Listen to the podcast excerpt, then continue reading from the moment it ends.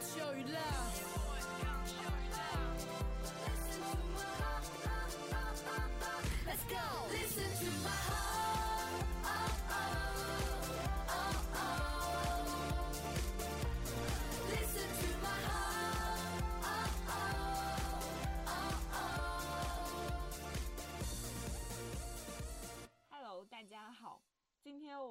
聚在这里，为了庆祝我们共同的偶像 TFBOYS 出道十周年，也就是他们即将要解散的日子。那首先欢迎我们的老朋友，之前跟我一起录过狼人杀播客的芳芳，我们认识也是因为我们共同作为时代峰峻这个公司的一些就是产出的偶像的粉丝。对，然后先请芳芳做一下自我介绍。Hello，大家好，又见面了，我是芳芳。然后上一次是跟橙子一起聊狼人杀嘛，然后今天是想聊一聊偶像。我觉得就这两个东西都是我很喜欢的，也都是我跟橙子的一些共同爱好吧。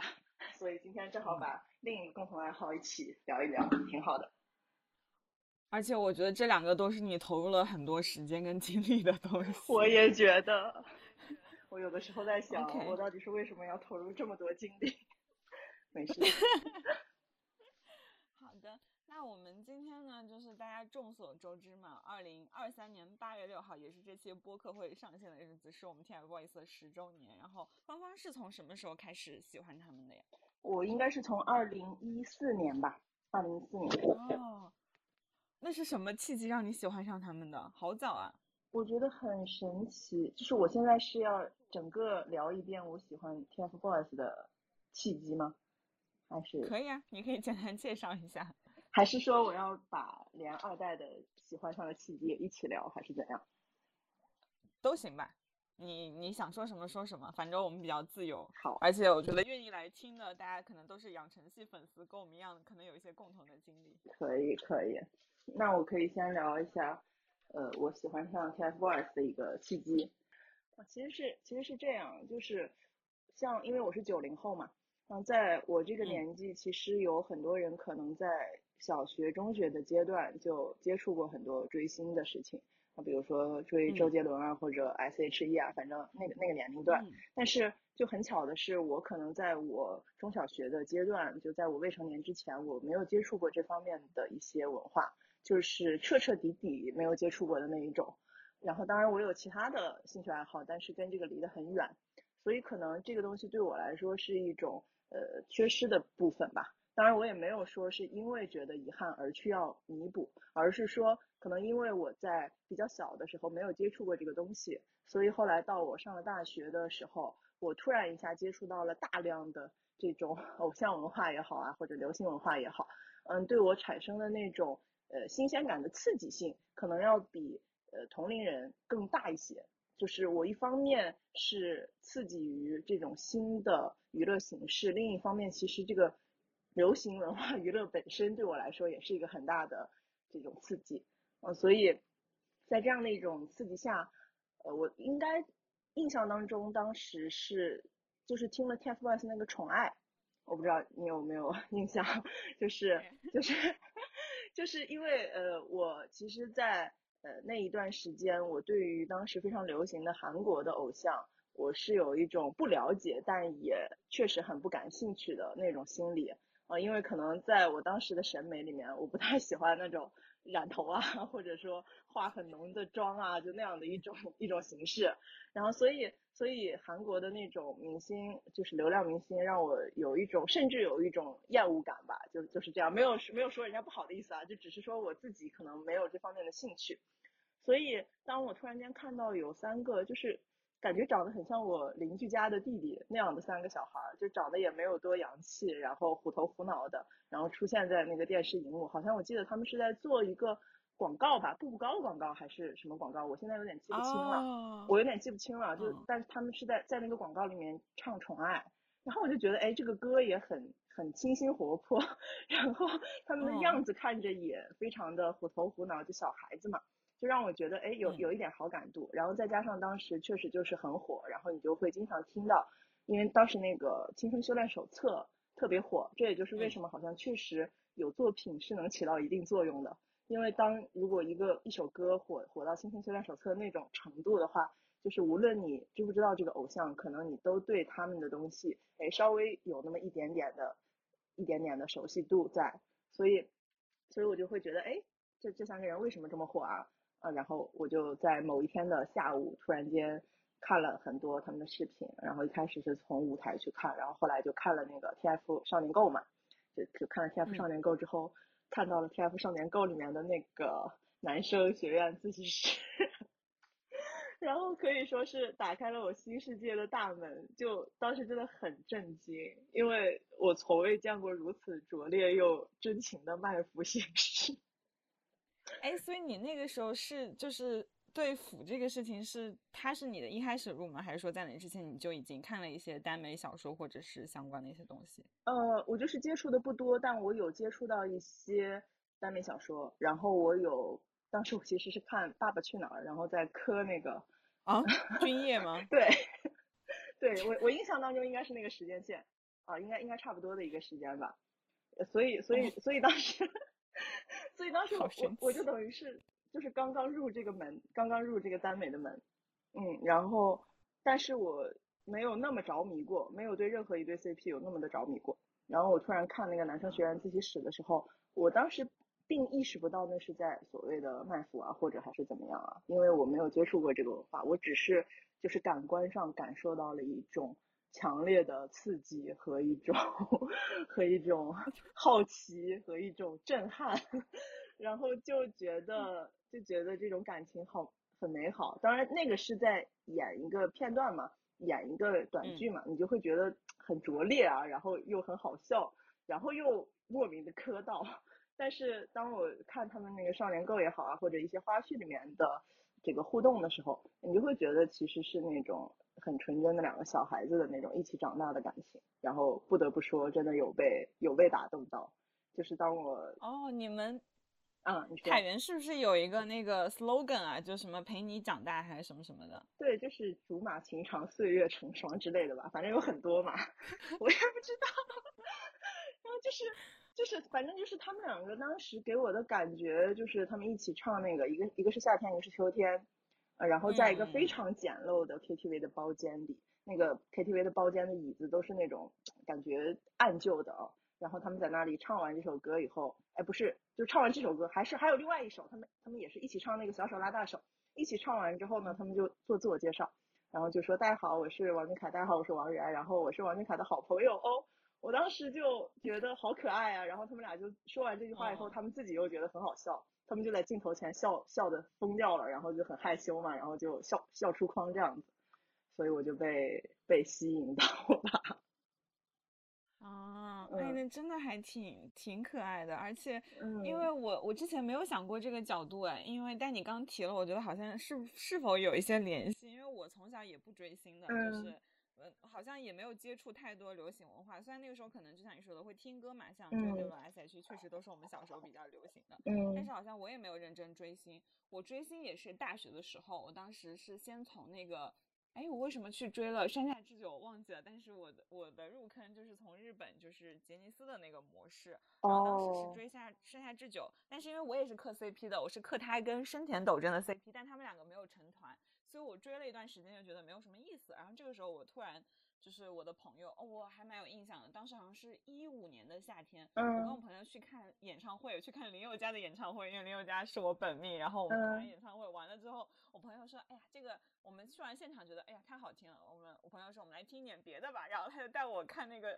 TFBOYS 的演唱会，因为当时好像也是八月份，也是 TFBOYS 当时在广州还是在哪里啊？就是二周年是吧？就是应该是二周年吧。然后哎。一三年三周年吗？一三年出道，一三年啊，一五年三周年啊，那就三周年，三周年广州场，啊，我我想起来了。对，然后因为他是路人，就他一四年的时候，因为一四年很多人喜欢上他们，都是因为那个男生学院自习室，不是说当时在 B 站上特别流行，然后吸引了很多腐女。对。然后我朋友就是他有关注，所以他有有看一些，虽然他没有去追，然后他就带我看了那个演唱会。当时那个演唱会就其实也不太行嘛，就他们的业务能力大家都知道，然后、然后就是特别的不行，但是我又我又比较无聊，然后他就带我去看那个少年购，嗯当时不是他们几个人就还蛮可爱的，还有那个什么读信，你记不记得他们是是的呀互相写信，还有一个是什么时候？是一五年还是一六年的春节的时候，就那个黄睿在那边拍他们，有一个我朋友一定要带我看的，就是王俊凯跟王源在一个土坡里面打滚，然后王俊凯骑在王源的身上拿他就是什么是变形记是吧？什么什么？我忘记了，对，就是就是他们模仿那个芒果 TV 的《变形记》，然后就演了两哦个下乡的小孩，然后在那里打架。对，然后然后我就觉得还挺可爱的，而且我的朋友为了端水，然后他又带我看了那个千玺的那个 Tell Me Why，你知道吧？我真受不了，为啥要带你看这个？看人家的黑历史啊？因为他觉得说你你你就是要了解他们最纯真的一面嘛。然后带我看完《Tell Me Why》之后，后来我就回家了嘛，就放暑假我就回家，然后我自己看了那个就是 B 站上其实有个比较著名的剪辑，就是高冷的我是不会做这种事情的。然后当时他啊们三个的人设，感觉另外两个是比较可爱、比较幼稚、比较活泼，然后嗯千玺是比较那种。看起来很高冷，但是因为那个视频，那个视频剪的真的很好，我到现在还记得那个粉丝的名字，什么小六的咖啡馆。然后，但是我不知道他有没有脱访，但是他就是那那一系列他都剪的还蛮可爱的。然后我觉得他嗯们三个就真的很可爱。还有那个什么，就是千玺跟跟王源他们俩在样在那个王俊凯中考的时候，他们俩在那边就是接电话还是什么什么的啊对对对然后我就对，然后我就开始看他们，就是我我现在想想，可能还真的有这个可能性啊，就是养成系会不会是很多人他可能一开始就是你可能没有接触过别的流行文化，然后你突然接触了一下，觉得哎好有意思啊，因为养成系的物料又很多，就想到了我们十团不是本来就是要糊了，但是因为就是因为疫情，然后因为别的公司没办法拍物料，他们靠着这么多年的积攒的物料，就那段时间还吸了挺多新的粉，对，然后就是我觉得你说这点还蛮有意思的，就是我之前可能没有想过。我不知道啊，我有啊就，你说嗯，哎，我们的朋友大家都是，哎，我追养成系的朋友不会啊？啊，我很少啊是有很少哎是是我们这样吧？应该还是有一些追星基础的。我我碰到的好像有蛮多都是追过杰尼斯的，就是日本的那个，因为模式是一样的嘛，黄睿也是参考那个模式的嘛。哦，但确实好像是的，就是也有蛮多现在去追韩团的。我觉得是这样，就是我因为不太了解 TFBOYS 早期的粉圈，因为那个时候我只是自己自己追星，然后对粉圈、哦粉圈的其他人的构成不太了解啊，所以我没有什么发言权，我只能说猜测。就是在像你刚才说的，我觉得可能如果像当时追韩团，像他们追这个 XO 啊什么的这些团的人，他们应该对 TFBOYS 有一种很看不上的心理，因为说实话哦从、对因为从业务能力上来说，真的是不太行，然后就会觉得干嘛啊，一群小孩子在这里，在这里搞什么，就就那种感觉。然后，哦然后可能而且还被会，他们还会说我们恋童癖，然后真是无语。然后这中间可能也不乏有一些那种本来觉得很无语的韩粉，然后他们就抱着一啊种无语的心态来看一了看，结果莫名莫名上传，也也可能也有这样的心心情的人吧。但我觉得好像也有嗯。一批人，就是像我们这种，就是初恋追星，类似初恋追星吧，就是嗯嗯就是这种心态，因为因为可能像对于我自己来说，就是因为之前我没有太接触过这方面的文化，而且我对这方面的文化其实一开始是抱有一种呃蛮抵触的心理的，就是我不太喜欢韩团的那种模式。但是好像因为 TFBOYS 他们就是恰恰恰恰好像跟那个是相反的，就是他们告诉你说，哦，嗯原来明星也不一定非得是那样的，原来他们也可以是很土的，然后然后很很像你的这个邻居家的小孩子。然后我就记得王俊凯在那个在在一个卫生间，在一个厕所里，然后撑着那个 撑着卫生间的那个洗手台的洗手台，然后照着镜子自己在那里录了一首《囚鸟》。然后唱的还挺好听的，然后他自己就摆。出一副很拽的我唱的很好的表情，当时你就会觉得说，哎，这就是你生活当中的这种小孩子啊，他就不是一个明星啊，所以你才会就避免掉你曾经对明星的那部分抗拒，然后来去转而追他们。我觉得有这方面的因素吧。嗯，你说的对，就是你刚刚说到的，就好像他们那种邻家感，还有我们刚刚就是在呃 在去录电台之前，我就在知网随便搜了，然后我们就一起阅读了一篇文献，叫做《你太亲密关系 一对项关于养成系偶像粉丝社群的新观察》，以 TFBOYS 个案为例，它里面好像就提到了，就是有一个就是共情和移情嘛，还是那个参与式陪伴？里面讲到，就是因为这些粉丝养成系偶像跟别的偶像不太一样，他会给你粉丝还是蛮蛮近的那种感觉，所以还挺容易的对他们投入更多的感情，并且他们确实还蛮需要你的。哎，那你当时参与了那个什么音乐社打头吗？一四年那个时候，对不对？我没有，我可能是哦我们看的文献里的那一种，就是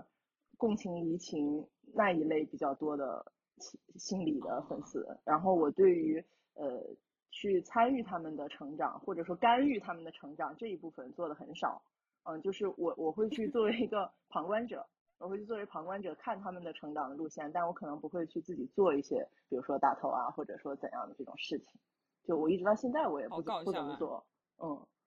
你刚刚说我做的很少，就有一种你知道，就是那种家长那边检讨自己，我好像做的不够的感觉。不是啦我可能不太，嗯，我不太愿意做这方面的事情。这个可能是我和很多粉丝的一个不一样吧，就是我自己比较呃个人化的方面的东西。但是如果你说大多数粉丝的话，他们肯定还是会想要去参与呃参与这个成长的。哦，是的，而且就是因为他们这个团就是养成系还是蛮，因为他们公司也营造出，因为他们公司那个李飞嘛，他们老嗯板就是是搞房地产的，所以他转转型做文娱，他跟黄睿一拍即合，但其实他们在这个方面其实好像没有太多的一些。呃，经验，我记得好像很早之前那段时间，他们的策划呀什么的，好多都是粉丝会给一些建议参考，然后帮他们整整个做，好像是那个时候吧，就一四一五年那个时候。对，应该应该是吧。很有参与感。你刚才说到李飞的时候，那种介绍他的语气，就好像你跟他很不熟一样。我确实跟他不是很熟，但是他确实是一个很标杆的嘛，就像国内的这几个呃内娱的几个公司老板，李飞、杜华、龙丹妮，对这几个人，对。对对对。然后我们说回来，就是一四年你那个时候就是，所以就是喜欢上他们之后，然后你的这个追星的过程会有一些变化吗？比如说你一开始就是你说你一开始自己一个人 solo 追星，就是看物料吗？还是怎么样？然后到后面你是怎么开始就是更有参与式的吗？还是说你一直都没有参与？因为其实芳芳是一个产出粉，就是他会写很多特别认真的一些分析，就是对他们的这些东西，包括我，我昨天还在豆瓣上看他写了一个什么对三代粉圈的一些吐槽，对，然后还会特别认真的写着他们生日啊，或者是一些他们的一些成长变化，他们之间关系的那种，而且还是出于一个团粉的角度，就会把他观察到了人性里面的那些比较让人觉得很感动的这两个人他们之间的一些。很好的那个点写出来，我觉得真的很认真，因为你要写那个，然后截图，然后去看物料，然后去有一个连贯性的把它串起来，我觉得真的花费很多的时间跟精力。对，你可以介绍一下你的这个好，那我可以介绍一下我简单的回顾一下我追星的一个你的追星生涯。对我追星生涯心路历程的一些变化吧。就是这个时间嗯段是大概从一四年一直到现在，然后跨越了时代峰峻的一代到二代这样一个过程。嗯、就是其实我追一代和二代的心态，包括我做的事情是非常不一样的。嗯，首先我在一代的时候我没有产出过太多东西，然后我也没有任何的呃追星社交，呃没有没有这方面的东西，我就一直是一个人 solo，然后去去去去看物料啊，就这样子。嗯，但是当时因为是初恋追星，所以我经历了一个比较波折的心路历程。就是首先一开始我其实纯粹的是出于看他们的这个物料，看他们 TF 少年 Go 啊这些的，然后非常的喜欢。所以当时如果要按所谓的属性去划分的话，其实在当时我的属性应该是呃 TFBOYS 粉圈里比较少的那一种，叫做应该叫做团偏凯源这样子。嗯，就就这种这种属性，其实哎，这种很少吗？我以为这种比较多呢。呃是这样的，就是 因为到了后期，就是 TFBOYS 的粉圈非常的呃怎么说恶化吧，然后他们之间的关哦系都非常的差，所以不太存在说一个人他又是凯源粉又是团粉这种情况，因为可能这样的一个身份，你在粉圈当中是没有办法被任何一个粉圈所认同的。就是凯源粉他会觉得觉得你你在装什么，你就是纸鸟屁屁，对你其实就是红心红心 红心虚席吧，然后然后团粉也会觉得你你不要来加入我们，我们是三个人都爱的啊，就就是这种这种类型的。然后包括像如果你当凯源粉的话，然后就是王俊凯家的粉丝就会说你是一个绿心岛，然后王源家的粉丝就会说你是一个蓝心岛，反正就是就是有有很多这种属性上的相互排斥。所以，呃，一开始的时候，我只是按自己的本意出发，我应该算是一个团，然后偏科凯源这样子。但我其实对千玺他本人没有什么太大的意见。然后对于他自己参加的一些节目什么的，我看了我也觉得挺想笑的。就是他有一个，我记得他三周年还是几周年的时候，就是他跳舞嘛，他跳那个有一个是叫什么东东布拉还是什么东西，就是一个很魔性的舞蹈。然后他在不同的场景，他都去录录一小段那个舞蹈。然后最后最后他把那个舞蹈剪辑在一起，啊，然后剪辑了很多，就是他在便利店门口也去跳，然后他在什么哪个哪个大马路上也去跳这样子，然后到最后他在演唱会上就又去跳了这个舞蹈，我就觉得他那个创意特别好啊，然后，呃，然后也特别可爱，就反正是，呃，我自己的话我是对他们没有什么太大的意见的，但是我只是磕凯源而已，但是后来呢，就是因为初恋追星嘛，所以我对粉圈啊这些的没有任何的概念的情况下。我就慢慢的会受到粉圈的影响，就是你会被那些舆论所裹挟，然后你就会被呃他们之间的一些相互的争吵，然后他们相互之一种一种指责，然后所所影响掉，然后影响到最后你就不得不好像呃获得了一种身份认同感，因为我最大的属性可能是和凯源，所以慢慢的我就变得跟那一群人一起去讨厌易烊千玺，就会就会。不不知不觉变成这样，我也不知道为什么。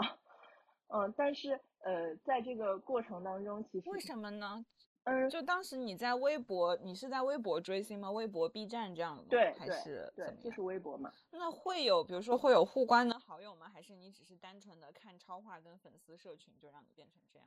就是单纯的看超话，然后我当时认识了一个女孩子，是我三次元的朋友，然后她。是一个老凯源粉，然后他给我介绍了很多前情提要，然后他他就说，你知道易烊千玺粉丝他们有多坏吗？然后他们家是怎么怎么怎么怎么样的嘛？然后他就会给你说很多这种洗脑的东西，所以当时在我的立场上就是会去接受到这些信息嘛，接受到信息之后，慢慢的就会产生一种抵触，然后可能又因为比如说因为比如说我喜欢凯源，然后我会亲眼看到在网上有易烊千玺家的粉丝在骂。骂凯源，黑他们，对，然后骂这个凯源粉，然后就当你当他们这样子骂凯源粉的时候，你就会有一种你也被骂了的感觉啊，呃，然后然后所以可能慢慢的就是你会不自觉的就变成变成他们那样子的人了，嗯，但是但是我应该还算是比较温和的，就是我只是心里这样想，我并没有做什么真的骂别人的事情啊，这只是我我当时在一代的一个特点，然后第二个特点是。就是随着一代慢慢的，呃，到了一六年、一七年，就是因为其实你知道，呃，TFBOYS 是在一七年九月份的时候单飞的嘛，我们刚才一起聊的时候不是也说过了嘛，嗯，但是大概是在一六年左右吧，啊，从一六年开始，我就有了一种，嗯，追星的体验当中，除了开心，也有了一些不舒服的东西在，啊，因为因为我会发现他们有的时候并不能达到他们让我以为的那样。比如说，他们作为养成系，他们一直说他们的实力会不断的进步，但是其实在我看来，他们并没有任何的进步。然后还有就是说，我我非常在意的一个点，就是他们在演唱会上，他们在演唱会上，呃，除了唱歌表演之外，剩下的一个部分就是有那个演唱会的 talking 环节嘛。然后在 talking 的环节，他们三个让我会明显的感觉到，非常像那种提线木偶一样，就是。甚至他们说一些台词，说一些那种要表达团魂的台词，就是表达一些特别感谢我们的粉丝，然后我们三个会一直什么往下走啊，就这样的话的时候，他们眼睛都是直接盯着那个舞台前面的提词器的，嗯，就就让我觉得有一点失望吧，啊，觉得好像不应该是这样子的，所以每次看完演唱会之后，我都有一种非常怅然若失的心情，但是当时就把这种心情归结于说，哦，因为他们还小。他们慢慢的再长大一点，他们就还是能够独当一面，然后他们也能更流畅的去表达自己的感情，这样子。所以到了大概一七年他们宣布单飞的时候，其实我心里已经有很多的呃不开心的成分在了。但是，呃，因为因为就毕竟曾经喜欢过，所以很难说一下子就放弃。呃，然后因为我当时就最喜欢凯源嘛，所以到单飞之后，我就基本上更关注凯源的一些发展。然后王俊凯呢就神隐，王俊凯就神隐了，你知道吗？就是他干嘛去了？就是他第一年的时候，他考上了北电，然后他说我从此以后嗯我要转型沉淀做一个演员。演员。对，嗯然后呢，他，但是他他那一年他同时也告诉粉丝们说他要出一张专辑，所以我就一直非常期待那张专辑，因为我一直很喜欢他在舞台上的那种唱歌的表演，所以其实我对于他嗯放弃唱歌这件事情真的是不能接受的。呃，然后，嗯然后我就一直以为他会出那个专辑，结果就一直等，一直等，然后过了一年两年，他都这个专辑就变得杳无音信，他也不再出新歌了。到现在还没出是吧？对他的他就不再出新歌了，他除了出一些广告歌以外，他不再出任何那种有质量的新歌。啊，然后然后当然他拍电影这个事情可能也有一些机缘巧合在吧，就是他好像也确实是很努力的拍了一些电影，但是不知道为什么就嗯那几年正好都没有上映，然后就一直嗯处于这样的一个呃人也看不到，作品也看不到这样的一个一个状态，所以慢慢的人就会变得很。嗯，就会很怀疑说你在干嘛，嗯，然后就就是因为长期的见不到，确实，呃，就会就会变得觉得很无聊。后来有一段时间，我就去只能看王源的一些节目嘛，因为只有他的可以看。嗯但是在看王源的过程当中，我就感觉到了，呃，他的性格呃变得有一些变化，然后尤其是在他十八岁左右，就是他著名的吸烟事件爆发出来的。哦，在他著名的吸烟事件爆发出来的大概前半年，我其实就已经嗯明显的感觉到他性格的一些浮躁，嗯，和一些呃让我觉得不太好的地方，比如说他会，嗯，他会在节目里面对着一些前辈，哎，等一下，就是我说这么，我本来是在聊我对养成系的感情，结果我说了这么多人家的坏话，我真的不会被骂死吗？嗯，那个仅代表我们个人，而且大家也都懂，就是我们是爱之深，所以责之切。而且我觉得，我其实真的还蛮好奇的，因为你嗯不仅说他们两个的变化，而且我记得很印象很深吧，是一五还是一六年有段时间，他们俩关系不是特别差嘛，就是那个机场黑脸还有什么，就本人是一个呃千篇团，就是我的 属性是当时比较喜欢千玺，然后我也嗯是比较团粉的，然嗯后。我我应该 CP 都能嗑，因为当时我我那个朋友带我进这个团嘛，然后啊，虽然他也没有特别认真在搞他，然后他嗯。是可能比较觉得凯源比较可爱，然后凯源我也可以嗑，然后那个时候我还嗑千玺跟王俊凯，就他们俩有一个特别著名的那个《全员加速》中 好的，对家，没事你讲。家。然后还有还有那个还有软妹币也比较可爱嘛，嗯就是千源他们两个就有段时间就去那个台湾行吧，我记得就那个娱乐百分百，嗯那个里面他们俩也关系比较好，所以我都能磕。就凯源我觉得挺可爱的，然后他们也嗯都挺可爱，但是那个时候我好像本人还是更喜欢千玺一些吧，就我觉得他好像呃。长相比较是我的喜欢的点，而且他看起来就是那种反差感就比较强。然后千玺呃不王源跟王俊凯，我觉得嗯还行吧，但不是特别吸引我。但是我对他们俩也不讨厌，但是我我都有印象，就作为一个可能偏伪粉的人，我都印象他们的那段时间不是吵架吵得特别的凶，然后好像有很多粉丝就是。我当时理解是叛逆期嘛，但是我我都不晓得你你当时怎么过来的，包括你说他们两个，因为我一八年我也有印象那个抽烟事件，因为我是超越妹妹的粉丝，就是 她也在嘛，你知道吗？就 是这嗯个事情我我我当时啊啊，当时确实我我印象很深刻的就是。能不能讲啊？就是我是千玺的粉丝，但我觉得当时千玺就上了一个热搜禁烟大对使，我印象特别深刻。然后就感觉他们团到底怎么回事？因为我我算是一个呃，相当于是，哎呀，我这个属性也不好定义，也也找不到我的归属，但是我对他们团还是有一些感情的。我记得。就是芳芳刚说的，一七年那个时候，他们宣布单飞不解散。我刚刚还在跟芳芳说，我印象特别深刻。当时我正好读研一，我当时开学，我去超市买那个东西，就是家居用品。然后我在嗯超市，我本来特别开心，然后突然我朋友跟我说他们单飞不解散，看了一下微博，我就很崩溃。我在超市里面就真的想要流泪那种感觉，我就想啊，到底怎么回事呢？因为我我之前喜欢他们，就虽然我是喜欢一个人，但是我是喜欢团体里面的一个人。所以嗯当时嗯我入坑的时候，其实已经没有什么团体活动了，就只有那个《观海日记》，黄睿拍的嘛。然后但那个里面他们还是很可爱，就是真的还是那种比较轻松的小朋友那样的感觉，互相打闹。然后包括后面很少了，后面好像就只有小黑屋了吧，然后也就是年更节目，然后就是特别少。然后，所以我当时对他们单飞不解散，我真的有蛮多的一些嗯。怎么说呢？一些质疑跟一些很伤感，因为我觉得单飞不解散其实就是单飞啊，就是解散了。对啊然后，那段时间好像也有很多的网上就是说他们各自有一个经纪人，然后归不同的人管，然后可能千玺稍微让人稍微感觉。可能没有你说的刚才，就他们两个可能王源跟王俊凯可能会有一些迷茫的阶段。就千玺他好像还挺顺利的，好像就转型去做演员，然后哎是不是还考了第一啊？是不是？对然后就是对高考还考了他们专业第一什么什么，然后后面的几部戏什么的也都还蛮顺利的。我对他好像没有那个感觉，但是我后面。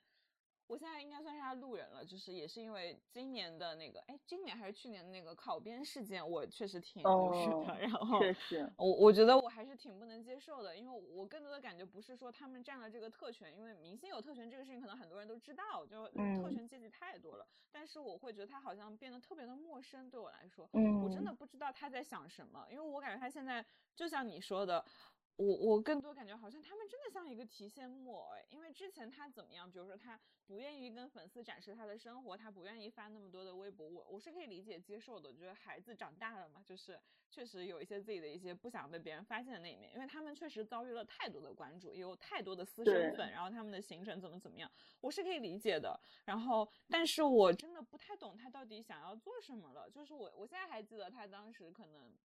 那个时候生日会，然后跟他们几个人一起玩的时候，我好像一直觉得他们三个在一起的时候是比较真实的状态。但是嗯好像大家自己一个人的时候，我真的不懂他要干嘛，就他想要做影帝吗，还是怎么样吗？就 是，嗯、我我我不知道啊，我感觉他好陌生啊。我就包括他那个编制放弃了嘛，道歉的事情，我也看不到他任何他自己的东西。很好，我们把三个人都平均的骂了，骂的很平均，所以就没有关系。但是我觉得，我觉得确实就是你不理解、你不了解他们，可能你确实都没有什么好骂的点，你知道吗？就我对对王俊凯跟王源，我就觉得啊，叛逆期嘛，我可以接受理解。对但是可能我对千玺就更加觉得他他到底怎么了？对他之前给我的感觉很有自己的想法，就他做什么，我觉得都蛮有自己的想法。但后面我就很陌生了，我觉得好像他也就只是把这个当成一个工作吗，或者是怎么样？我不知道。我我现在真的觉得我好像都不了解他这个人，我到底喜欢的是什么，我也不知道。然后，但我也不领他的粉丝啊，因为确实我喜欢他没多久，因为他们的团团综太少了，我就去追二嗯代了。对，然后接接着说回来，你刚才说他们两个那个时间叛逆期，哎，那所以当时就是是一四还是一五年啊？一五一六年吗？就那个时候他们两个关系很不好的时候，那个时候你作为一个还没哦有怎么进粉圈的人，你是怎么看这个事情？还是说你不知道这个事情？我当然知道啊，我就是他们的 CP 粉，他们关系不好了，我为什么不知道？嗯，那你当时怎么想的？呃，说实话啊，就是刚才我讲的关于对王俊凯和对王源的，都是就是对于他们两个个人的一些感情上的变化嘛，认识上的一些变化。嗯然后如果你要问我对于就是这个 CP 还有整个这个团，那确实就是在我刚才说的大概一六一七年这个时候，就可能这种不舒服的感觉，首先是这个 CP 带给我的。嗯，就是因为一开始的时候，哦因为我觉得他们这个团有一个非常大的弊端，就是他们只有三个人，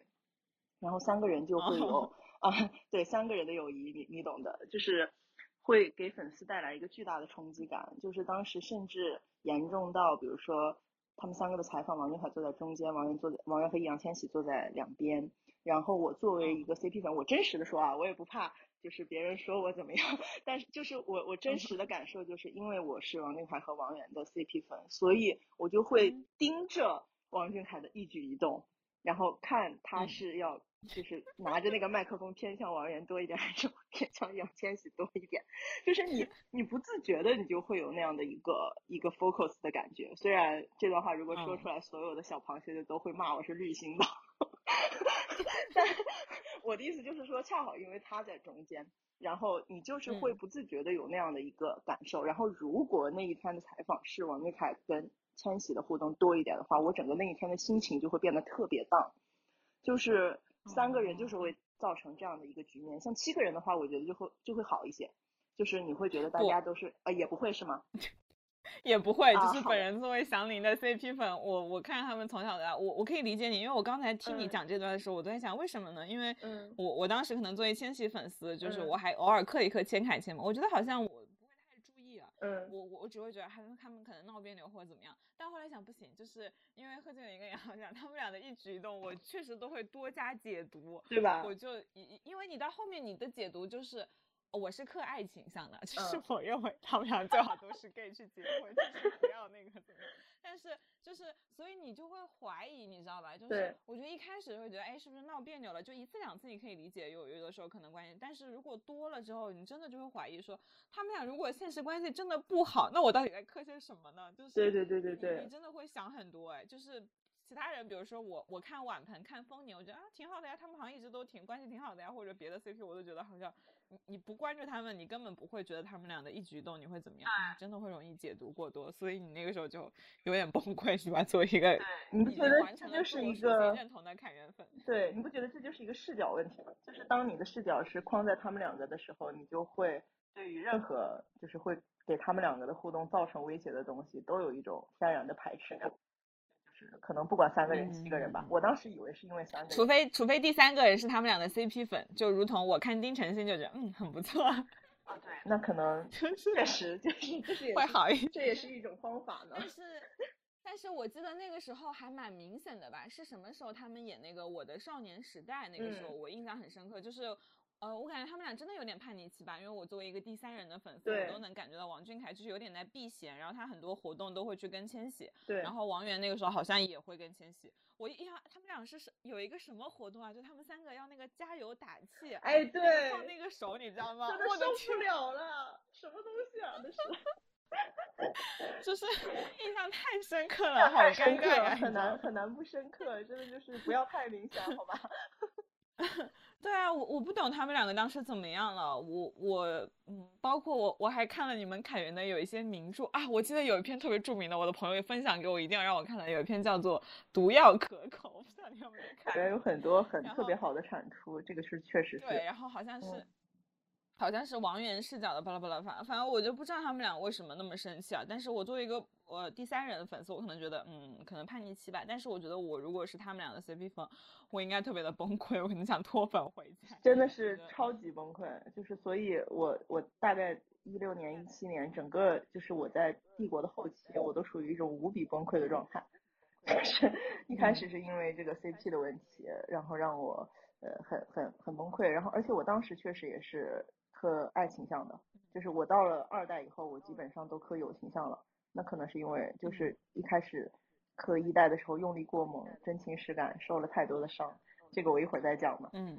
然后嗯嗯，然后当时当时我是真的磕爱情向的时候，我就觉得无法理解。然后一种解释是他们自己的关系真的变差了，还有一种解释是公司为什么要让他们避险啊，就反复的在这样的一个一个一个挣扎当中。而且除了就是对他们两个人关系变淡的一种不开心以外，可能当我置身于凯源粉那个群体里的时候，确实就像我们读到的那篇论文里面写到的东西一样，就会有一种错付的感觉。啊，因为因为凯源粉会觉得在初期的时候确实是付出了一些东西，然后然后我不能说他付出的东西就是最多的吧，当然其他凯源粉都是这样说的啊，都说他们是他们没有他们就没有帝国这样子，但我觉得这可能也有吹逼的成分在里面，但是就是说确实嗯，还是有的吧，因为确确实也是付出过一些对，确实对从男生学院自习室那个时候，TFBOYS 火起来，确嗯实也是付出过一些的，包括像那个四幺五音乐台打头的时候，确实也是对凯啊对啊源粉非常的多，嗯，所以呃，所以这件事情就会让我对追星产生了一个迷茫，就是我从一开始真情实感的投入，然后到那个时候我就会去思考说，公司就是公司给予你的这些东西，就是让你看到的这些东西，它有没有可能就是一个假的？它有没有可能就是一个类似像商品一样的东西？就是说他现在需要 CP 粉，所以他们就去卖腐，然后等到有一天你们这些 CP 粉和公司的利益发生了冲突，就是说我现在不能卖腐了，因为他们现在要变成青少年正能量偶像了，他们要走上央视舞台了，所以我不能再用这样的一个吸引腐女的形式在不断的去滚雪球了，我必须得哎，等一下，嗯，你说，所以你在这个事件里面觉得公司占了主导权，那你对于他们俩的主观能动性怎么看待呢？因为我感觉他们好像当时暴露出来的一些互动是他们两个不太想跟对方有互动了。我觉得是，就是你知道吗？就是在我的认知里，我觉得公司和他们都是一伙的，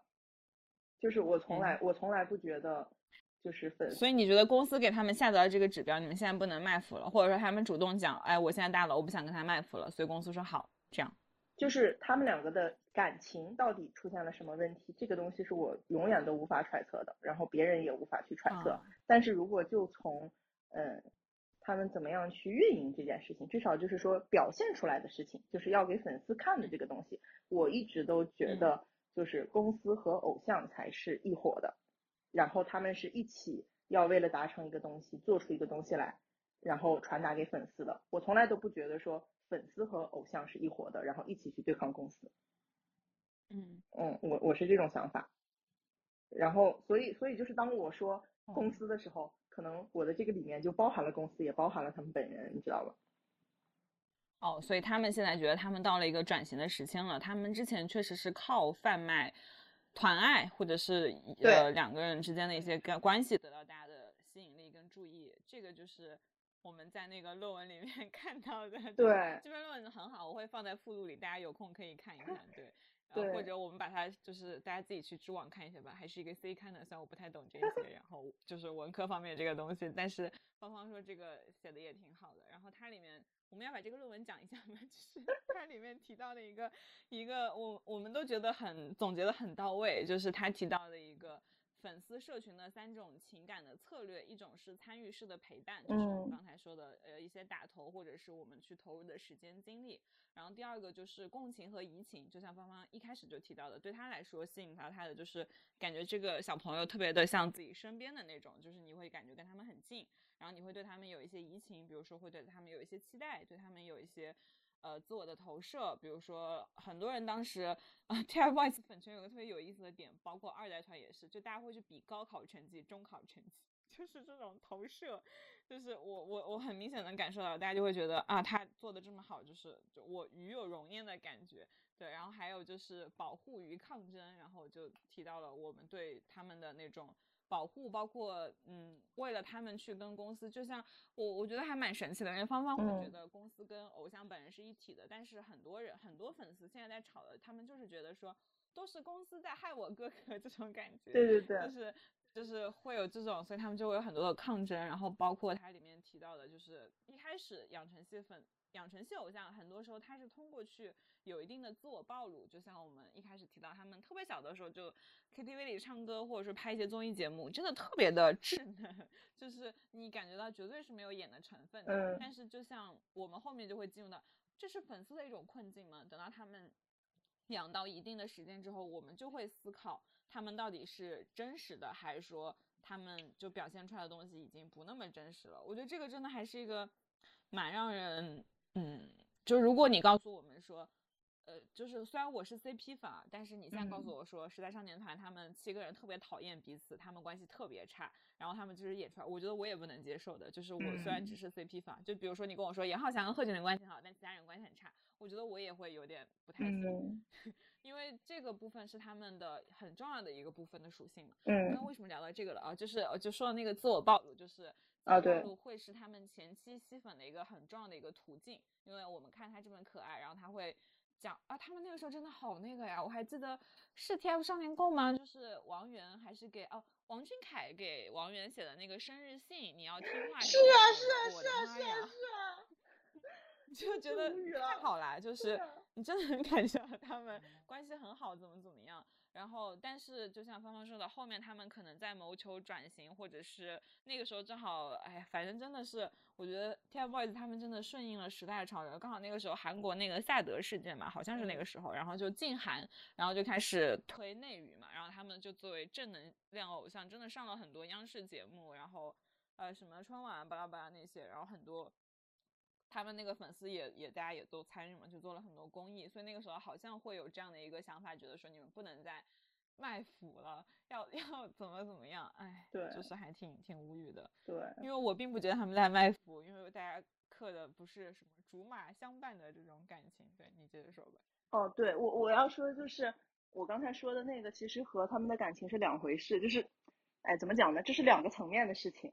就是呃，比如说啊，呃，我会觉得，呃，不管是他们本人也好，还是公司也好，呃，他们磕 CP，他们要炒 CP，或者说他们要怎么样，这些东西可能都是一些商业策略，就是可能说他们这个时候需要炒 CP，然后他们这个时候需要自己去发展了，不能炒 CP 了，这些东西都是呃公司商业层面的。然后，如果嗯。因为这些东西而避嫌，我是可以接受的，就是我是可以接受的。但是你怎么分辨他们是为了公司避嫌，而还是他们不，这个是有区别的，这个不是自由新政吗？不，这个是有区别的？就是你你会从一些蛛丝马迹中，比如说我举一个例子啊，就是我会从我的个人判断上来说，我会觉得王俊凯和王源到了后期，他们就不仅仅是因为他们自己的发展而不想再去卖腐，而是他们自己的关系也出了一些问题。但是，就是与哦此相对的是，我觉得就是你的 CP，就是为什么哦为什么戏影我现在还能磕，就是我会觉得说他们也许也有一部分说公司不让他们卖腐了这这样的成分在，但是另外一部分就是他们私下的关系好像还没有到那个程度。因为我会经常看到一些他们私下还一起去打篮球啊，还一起去两个人吃饭啊，就这种东西啊。就这种东西让你会觉得说，呃，不太可能是说两个人私下闹掰了，所以我觉得这个是一个但是基础。凯源不是也那个一起打游戏吗？还那个 那个是那个是那个是也是很早之前的事情了。不是那个那个料是一个无法证明真假的料假的吗，哎，就是不能说假料吧，就是无法无从证实的料。你知道有有一些糖就是硅糖，你懂哎你懂吗？他们那个 我懂。最后大家都是龟，你知道吗？是我就是我大家都是博天君一笑就是粉我说了半天，我是哎，不是，一个凯源粉，然后到最后感觉我就像是一个凯源黑一样，我真是无语。我觉得没办法吧，就是你投入了那么多感情，发嗯现这个东西它跟你的期待不符，并且我并不觉得你的期待是一个很过分的要求，就嗯是只是希望他们两个人关系很好。就像我刚刚跟芳芳吐槽的一点，就是刚刚我们讲到了那个他那个文献里面提到的一个是参与式陪伴里面的嘛，提到嗯了一个很重要的点，就是当。呃，对，就参与式陪伴的时候，因为 TFBOYS 粉丝，我记得他们当时刚出道的时候就弄了一个十年之约，是哪首歌的 MV 还是哪儿？没有歌，歌，就是一个 MV 嘛，就是一个出道 MV，就是十年。哦对，所以公司就打了这样的一个概念，说我们会一起长大，就是十年。然后芳芳就说她中间想脱粉的时候，就想到这个约定，觉得自己有责任感，然后就是不是有责任感，就是觉得我走不掉，我不能 走，你就是有责任感，我不能离开。你自己就自己坐十年牢，你知道吗？但没有想到你把人家刑满释放了，不是，我走真的好到第无语啊我！走到第六年的时候我就走了。哦，可以，好的，就熬过了这个熬不过七年之痒。不是，我当时就是我跟芳芳吐槽一点，就是我觉得这个事情，因为我我我是我对日圈那边我虽然没有去追了，但是我我的嗯室友大学的室友他是一个那个阿拉西的粉丝，虽然阿拉西还是去年还是前年还是一八年的时候不是也解散了嘛，但那嗯不解散嘛，但是他们那个团有二十年吧，然后包括还有很多的。什么来着？KK 就是那个，也是他们接家的，就他们那边团基本上都是二三十年起步，而且大家关系都还挺好的，所以我对于他们就是十年不到，然后大家就成为那种陌路人，甚至有一点落井下石的人。就是嗯，呃，我记得有段时间王俊凯跟易烊千玺的很多影视资源、广告资源都是对打的。就这边接了一个什么电影，然后那边有一个电影，然后这边有个什么广嗯。告，然后那边就有一个同类型的竞品的广告，就是还是蛮那个的哎，我不懂哎，我就不懂为什么会变成这样，就是你们想自己发展，我是接受的，就是确实大家需要转型，大家需要怎么怎么样，但是你为什么在呃团体演唱会的时候，一到自己的 solo 的部分特别的有活力，特别的营业，然后一到团歌的时候，所有的人黑这个脸，哇，这个就是这个就是 the point。我觉得我很生气，因为我觉得你怎么样，就是因为我觉得好多四叶草妹妹真的太可怜了，就是大嗯。家还在那边举团什么什么，所以我对圆圆其实我对她真的还有一些好感，因为我记得在最开始就另外两个人黑脸的时候，只有她一个人在那边很努力的，就是那边有一场吧，好像是对对对哪年对。忘记了，就是她举那个。橙色的毛巾，然后怎么怎么样，她很努力，但后来我发现她也开始摆烂了，不知道是不是觉得努力好像啊，我想到是师团还是哪个时候，他们好像也是唱歌的时候，他们就呼吁大家把灯牌关掉，就是一起。哎呦，对对对。啊，我我觉得，哎，反正就是还挺那个什么的。我觉得这个真的是这种参与式陪伴，你十年之后呢，把粉丝跟偶像绑在了一起，十年之后你给给我们的是什么呢？我不知道哎。你说。而且我们这个电台是七月底录的嘛，我想着八月六号之前把它放出来。你说万一八月六号当天就是，如果他们的演唱会，虽然我们都没有买到票，就不会去现场看，但是如果就是线上，如果他们本人就是啊，比如说怎么样，又开始卖团爱了，你说你会有什么感受？卖什么？我不知道，团爱呀，就大家最后要解散了，能不能卖一下？就是团体的爱，就是我觉得可能性只有百分之十吧。我不觉得，我我凭我对他们的了解，我一点都不觉得他们有这样的 胸怀。哦，哎呀，我觉得他们真是不好说。为什么聊到这里了？但是就是让人觉得挺无语的吧。就是大家到后面真的从一开始可能只是。公司觉得说，我不能放太多你们俩的互动了，因为很多人会把它放大，因为确实这个粉圈体量大了之后就很难控制嘛。像那个凯源，我知道七幺五是吧？夏秋节是不是？就是每年都会有特别多的活动，然后当然有很多很好的活动，什么凯源的那个希望小学什么的，我觉得都很好。而且，但是可能确实。有一些人他会觉得说，嗯，大众他不理解这个领域，就会觉得追星都是脑残，两个小男孩子那边卖腐就是很 low 什么什么的，可能会有这种。你为了这个去有一些规避，我是可以理解的。对。但到后面，到底为什么呢？就是是到底是，哎，我因为我之前一直觉得这个是中国人的一个问题，我觉得我们中国人好像很容易共患难，不能共富贵，你知道吗？就是对对对，搞那个有道理。就是不知道为什么大家贫贱时期的时候就很容易能够在一起，但是反而你富裕了之后就很容易的，嗯，有各种各样的问题。我的理解是，模式，嗯，我的理解是，我觉得他们三个人在他们特别特别小的时候，因为比如说像二代、三代啊，尤其像到现在三代，他们在没有出道之前，他们其实非常清楚的知道自己在干什么，然后他们对于整个自己要做偶像这件事情是有一个类似像成人一样的认知的。但是 TFBOYS 他们当时整个是首创嘛，所以其实，在他们呃别说没出道了，就是刚刚出道的那一年，其实他们都是一种小孩子觉得新鲜的那种心态，他们甚至不知道自己面对的是什么。然后，所以在那样的一种情况之下，他们三个的感情，我觉得更能更类似于像是一种玩伴，就是一种很童真的，然后也没有去多多考虑的玩伴的状态，而不是一种。长大以后的觉得这个这个人是要和我呃一起去走一段事业的那种那种那种思想啊，他们没有那种思想，我觉得。然后，然后但是 TFBOYS 面临的一个问题是，他们成名太快了，就有一种像被那个被打了催催催促催促长大针一样。就是他们可能在一四一五年这一段时间，就是真的是一夜爆红，跟师团完全不一样嘛，就是直接就是爆红的那种形式。然后红了之后，可能也许有铺天盖地而来的一些东西。然后因为他们没有做好这样的一些心理建设和准备，他们不知道他们要面临的是什么。然后在这种突然红了之后到来的东西里，难免就会有一些，比如说三个人资源的争夺，然后可能会有一些利益上的分歧。然后可能会有很多他们所不能理解的这些大人的所谓的大人的事情，因为我印象当中王源以前接受过一个采访，他说就一六年黄睿不是离家出走嘛，就是 就是一六年黄睿走那件事情给他带来了很大的一个震动，他曾经提到过这个东西，所以我觉得可能甚至在说这个事情，就是他觉得他没有详说，他就是说那件事情让他震动很大，他完全没有想到会发生这样的事情。所以我会觉得，就包括一直他出道到了一六年的时候，可能对于他们来说，他就还是一个十十五六岁、十四五岁、十五六岁的一个小男孩，他没有想到说我们一起打拼走来的这些人会因为一些利益的分歧，然后就勾心斗角，然后什么，比如说不遵守合约啊，什么怎么怎么怎么样，各种东西都不在他的考虑范围之内。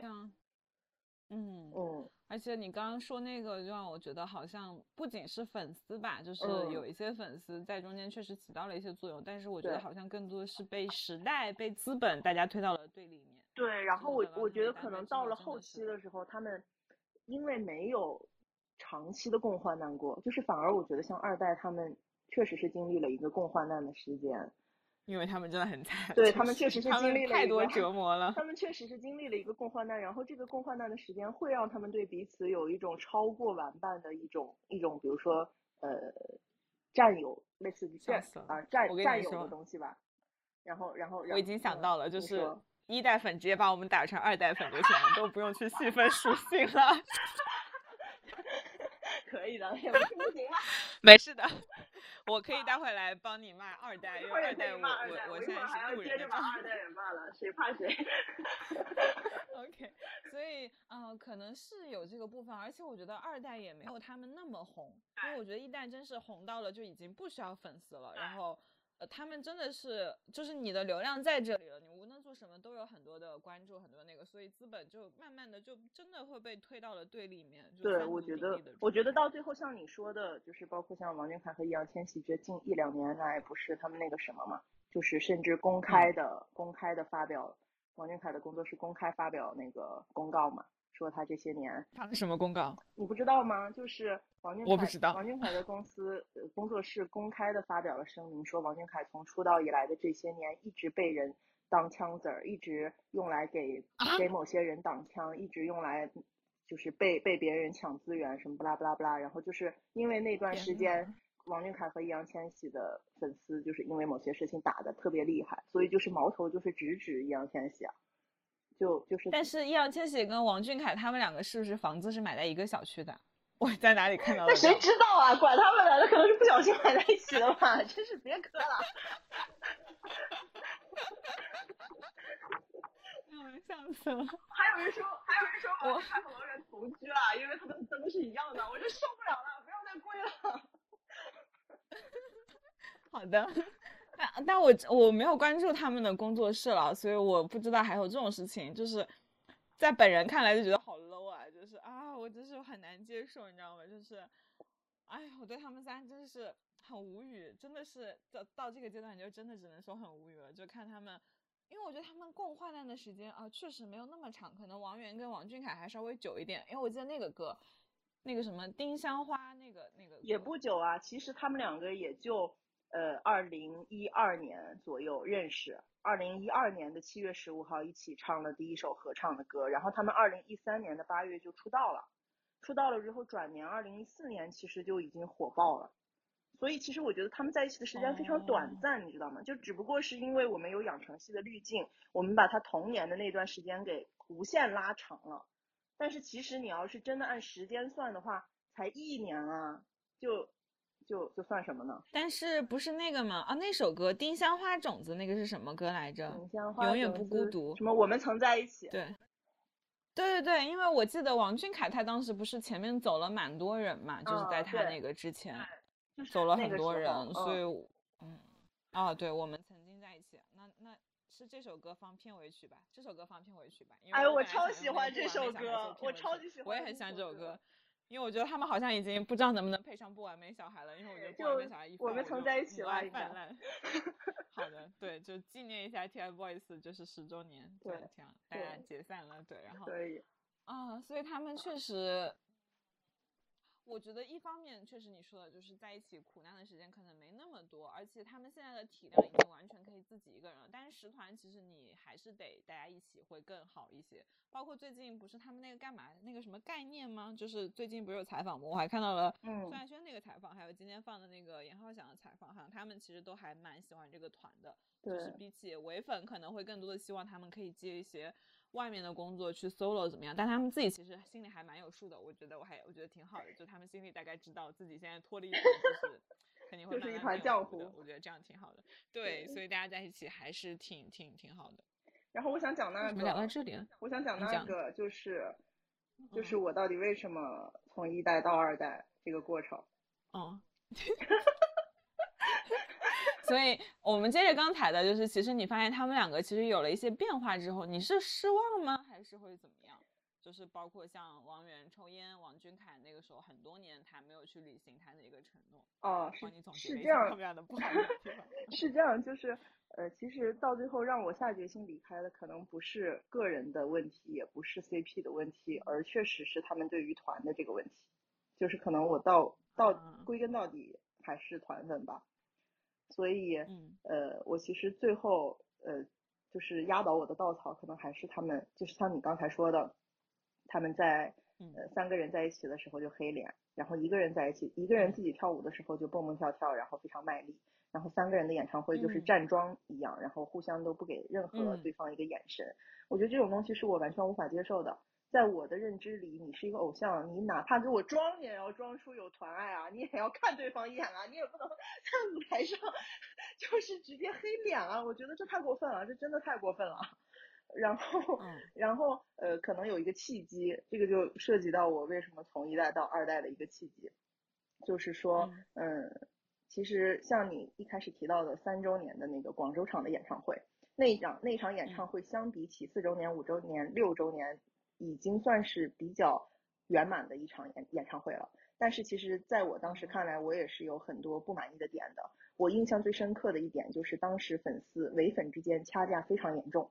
呃，然后呢，嗯，你也知道帝国的登台大战嘛，就灯牌 我知道严重到啊就不用提了，严重到这种程度，嗯，但是在当时我从我的心里就想，我说我觉得这件事情不是不能解决的，就哪怕不是完全能解决，但是其实至少你作为 idol，如果你有一个态度，你要表态，对，就是至少你表态，这个很重要。至少你表态，你说你不愿意看到，就像后来后来十团有有有这样表态，哪怕你表了这个态以后，粉丝没有完全去听，那作为像我这种不喜欢灯牌大战的粉丝来说，我心里面是舒服的，嗯那我我心里面是舒服的，但是 TFBOYS 给我的感觉就是他们始终是躲在别人背后的小男孩。就是他们，就是真的给我一种提线木偶的感觉。就是他们，我他们我说的那个他们念提词器的那一段，就是他们在三周年的演唱会上，公司给了他们打了一段字幕，然后他们就眼睛都盯着那个字幕，然后很麻木的念了一段什么我们三个人是一起走到现在的，不管你是哪个属性的，我们都特别感谢你，就毫无感情，让人听了之后没有任何觉得说，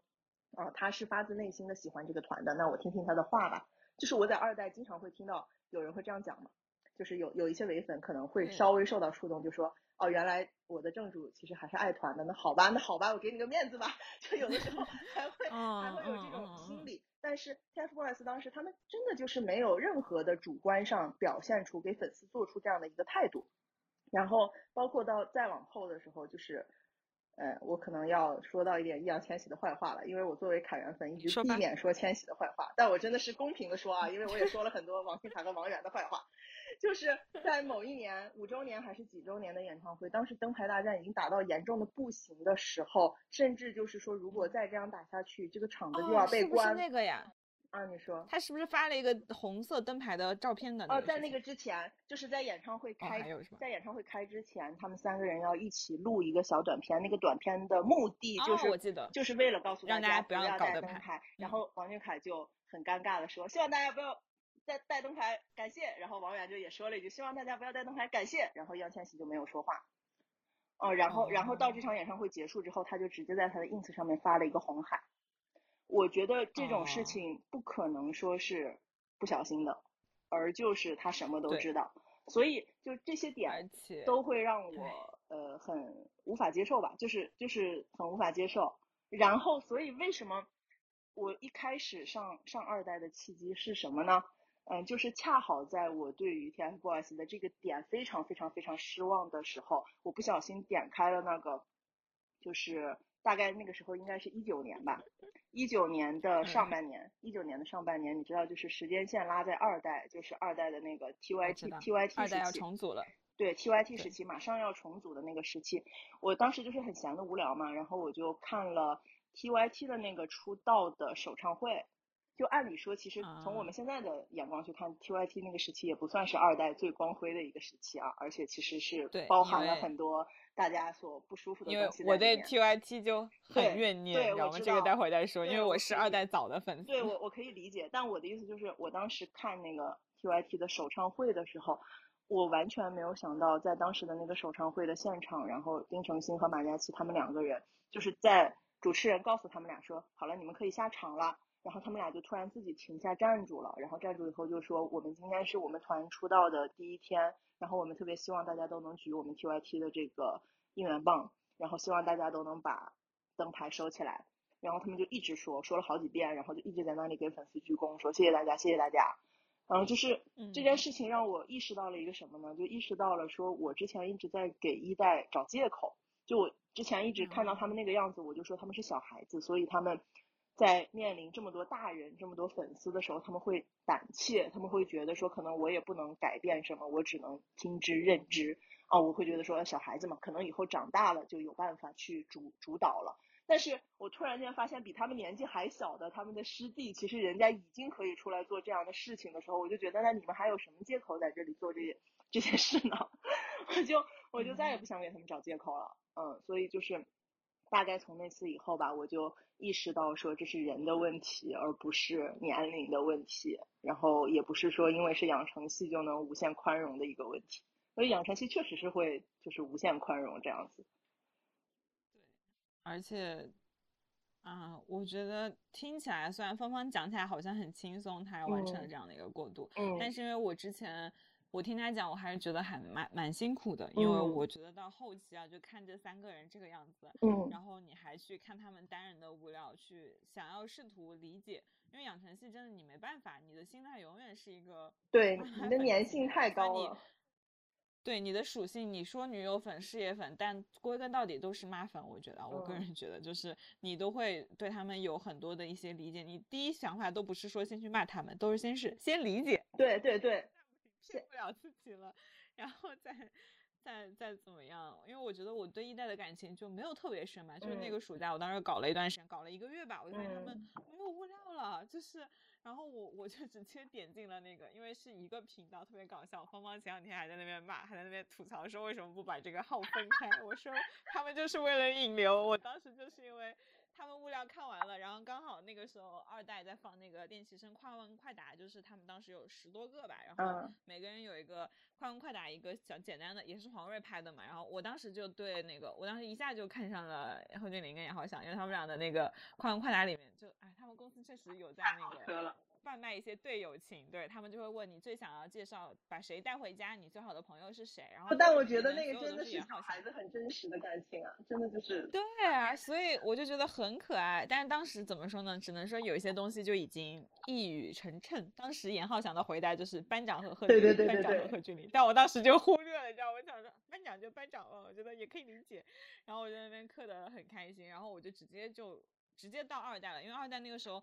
特别的开心啊，就是那个嗯时候有很多的物料，然后包括他们当时。是哪个演唱会？我就回头看了一下嘛，就好像就是那个三周年演唱会，一六年三周年演唱会。他们抢凳子是吧？做嘉宾，对对对对，特别就我喜欢那个游你知道吗？就是最后，对，最后贺峻霖把那个凳子给了严浩翔，因为他最小嘛，就是照顾他这样。然后就当时我就很开心嘛，就是看物料，然后直播，然后整个都很欣欣向荣。因为当时二团应该是台风四子，就是几个年纪大的，丁程嗯鑫、黄宇航。黄继林、敖子怡他们四个大一点的，然后还带一些小孩，因为我们当时大家都以为是他们四个会出道，嗯然后就类似飞轮海那个模式嘛，然后他们小孩可能再养一养，再再出道怎么样的。但后来也没想到，就是我度过了快乐的半年之后，黄睿离职，然后把他们带走，然后这边。对，然后这边就特别的惨烈，因为黄睿把三三大 CP 都拆了嘛，就把三个 CP 拆掉了，然后就我特别的崩溃，然后我我就没有搞了，然后一直到呃那个时候，那个时候特别的惨，就是因为我本人就是不磕 CP 会死，所以我对他们单人没有办法投入感情，就严浩翔单人跟贺峻霖单人我都没有办法投入感情，但是我印象还蛮深刻的，那个时候就是宋亚轩。呃，刘耀文，然后他们就慢慢过来了嘛。然后当时他们嗯去参加那个《天天向上》，五月份的时候，嗯就他们呃，就是在十团的历史里，应该叫完颜团那个对时期对对就是丁程鑫、丁程鑫、呃贺峻霖、宋亚轩、张真源还有敖子怡他们五个人去上那嗯个《天天向上》，当时在那边唱那个《花又开好了》我在那边狂哭，就真的好惨。就那个时候真的那个时候粉丝动荡特别严重，就因为嗯黄睿那边看起来就立刻能出道了嘛，然后就大家嗯都觉得很欣欣向荣，但这边基本上。当时丁程鑫也很低气压，我觉得他还挺难过的吧，因为当时他跟黄宇航关系真的蛮好的，然后黄宇航也没跟他讲，然后就走了嘛。讨厌对他当时应该也有点崩溃吧，所以那个时嗯候就整个人状态就特别的不好。但是我还觉得那个那边有一期物料成都行，那个物料真的特别搞笑，就其实大家都特别的那个，但是真的很搞笑那一期物料。然后那个时候大家状态就不是很好，我也没怎么看。然后一直到五月份他们上了那个综艺节目之后，然后后来就空降了那些人们，就马嘉祺，啊然后呃呃那个什么呃李李天天泽，然后还有加上陈还有希达陈希达就是我我前代，然后 受不了。那个对就很无语，但是我确实当时喜欢他，然后我我我是因为他所以我回来追二团的，因为当时他们那个夏日嘉年华，然后还有。继续的那些小短剧，就是刚刚芳芳说的，从男生学院自习室，然哦后到他们后来二团拍的那个《台风大世纪》，嗯嗯我觉得他嗯们公司怎么说呢，也不好不好怎么说，因为他们那个《台风大世纪》就是二团的几个人演的，当时他们演的是一个我知道然后这很难评演那个。工作人员，他 他们在里面就吐槽嘛，就是说哎给谁的头发剪短了一厘米，谁的歌词怎么怎么样，我就感觉他其实对一团的那个粉圈，但是这二团的策划好像也是黄瑞黄瑞在负责的，可能他本人。对于这个粉圈还是有一些意见的，但是嗯呃商人的模式其实不一样的，因为我觉得二团还有一团后期感觉走的都是。演员的模式，或者是韩团的模式，就是感觉嗯好像没有特别的在在在搞团了。反正就那个嗯时候就觉得还挺可爱的。然后我就是伤心了一段时间，半年之后，因为他们那个夏天就十个人，那个时候真的很快乐，你知道吗？你错过了，真的哎。我真的，我听所有的人都说那个时候好快乐，我自己后来对就从我都能感觉到那种快乐。就是一七年那个时候，因为真的很欣欣向荣，就大家都嗯很好，然后十个人人也比较多嘛，然后粉丝也不怎么吵，因为当时确实很惨，所以大家也都还挺开心的。然后新嗯人旧人大家都一起，就是还蛮有一些呃新的东西。然后那个时候好像是每个月吧有一个巡演，就小学生汇报演出，但是那嗯个。星期五练习生哦，我没有抢到过票，我没有抽到过，然后，然后反正那个时候就很开心，然后他们也会有一些互动，然后一直到一八年，是一八年 TYT 出道嘛？哎对呀、那个时候这是一八年我我也很无语你可以讲一讲你七幺对九的感受。但我七幺九之前就脱粉了，因为当哦时我、我当时是陈喜达跟丁晨曦的，对我当时他们俩的 CP 粉，但我其实是陈喜达唯粉，然后功夫唯，然后我就，但我主要磕他跟丁晨鑫，就是因为当时你知道那个人设你不得不克，你知道吗？因为丁程哦鑫就是一个当时就相当于他是大家长，然后嗯。就是承担了很多，然后像马嘉祺跟他的关系也很好，但是马嘉祺就相当于有点像是他的一个呃怎么说呢，一个可以战友的感觉吧，就他们嗯。俩一起，因为当时他们俩年纪，他们俩年纪可能是比较大的嘛，然后当时就这个时候陈喜达就出现了，然后他就是那种感觉，就对丁程鑫也比较好，然后又就是那种感觉，就是有点一直在呵护他，就很像那种狗，你知道吗？那种关系像那种狗就 对，就就真的很好。然后丁程鑫也比较照顾他，因为他是从那个体育特长生，然后嗯转过嗯来做演做做 idol 的嘛。他其实很多东西都不会，所以丁程鑫对他也很好。然后他们俩那种真的特别搞笑，就那种物料，就是他们后面陈希达不是离开 TF 家族嘛，还有嗯什么丁程鑫就是比较对他蛮好的那些物料，我觉得还挺。其实我觉得他们俩的关系是好的，就算后来就是你不不不磕爱情的话，嗯就从友情的方面来看，我觉得他们俩关系是好的，没有什么。好过吧，只能说。然后，然后，我觉得但是，但是他后面就是他只是后来因为那什么，人家不可能再跟他一起玩了嘛。但就是说以前对但是是好的。嗯，是吧？但是我觉得就是反正挺无语的吧。就他二月份，我印象特别深刻，就是二月七号他的生日嘛。前一天晚上我在那边看物料，我觉得天呐，他好好，我好喜欢他呀。就第二天就被爆出来，他带着女朋友去看粉丝应援，然后他相当于就是，我记得那个时候你知道粉丝真是特别无语，就那个时候我还在反黑，就是 你在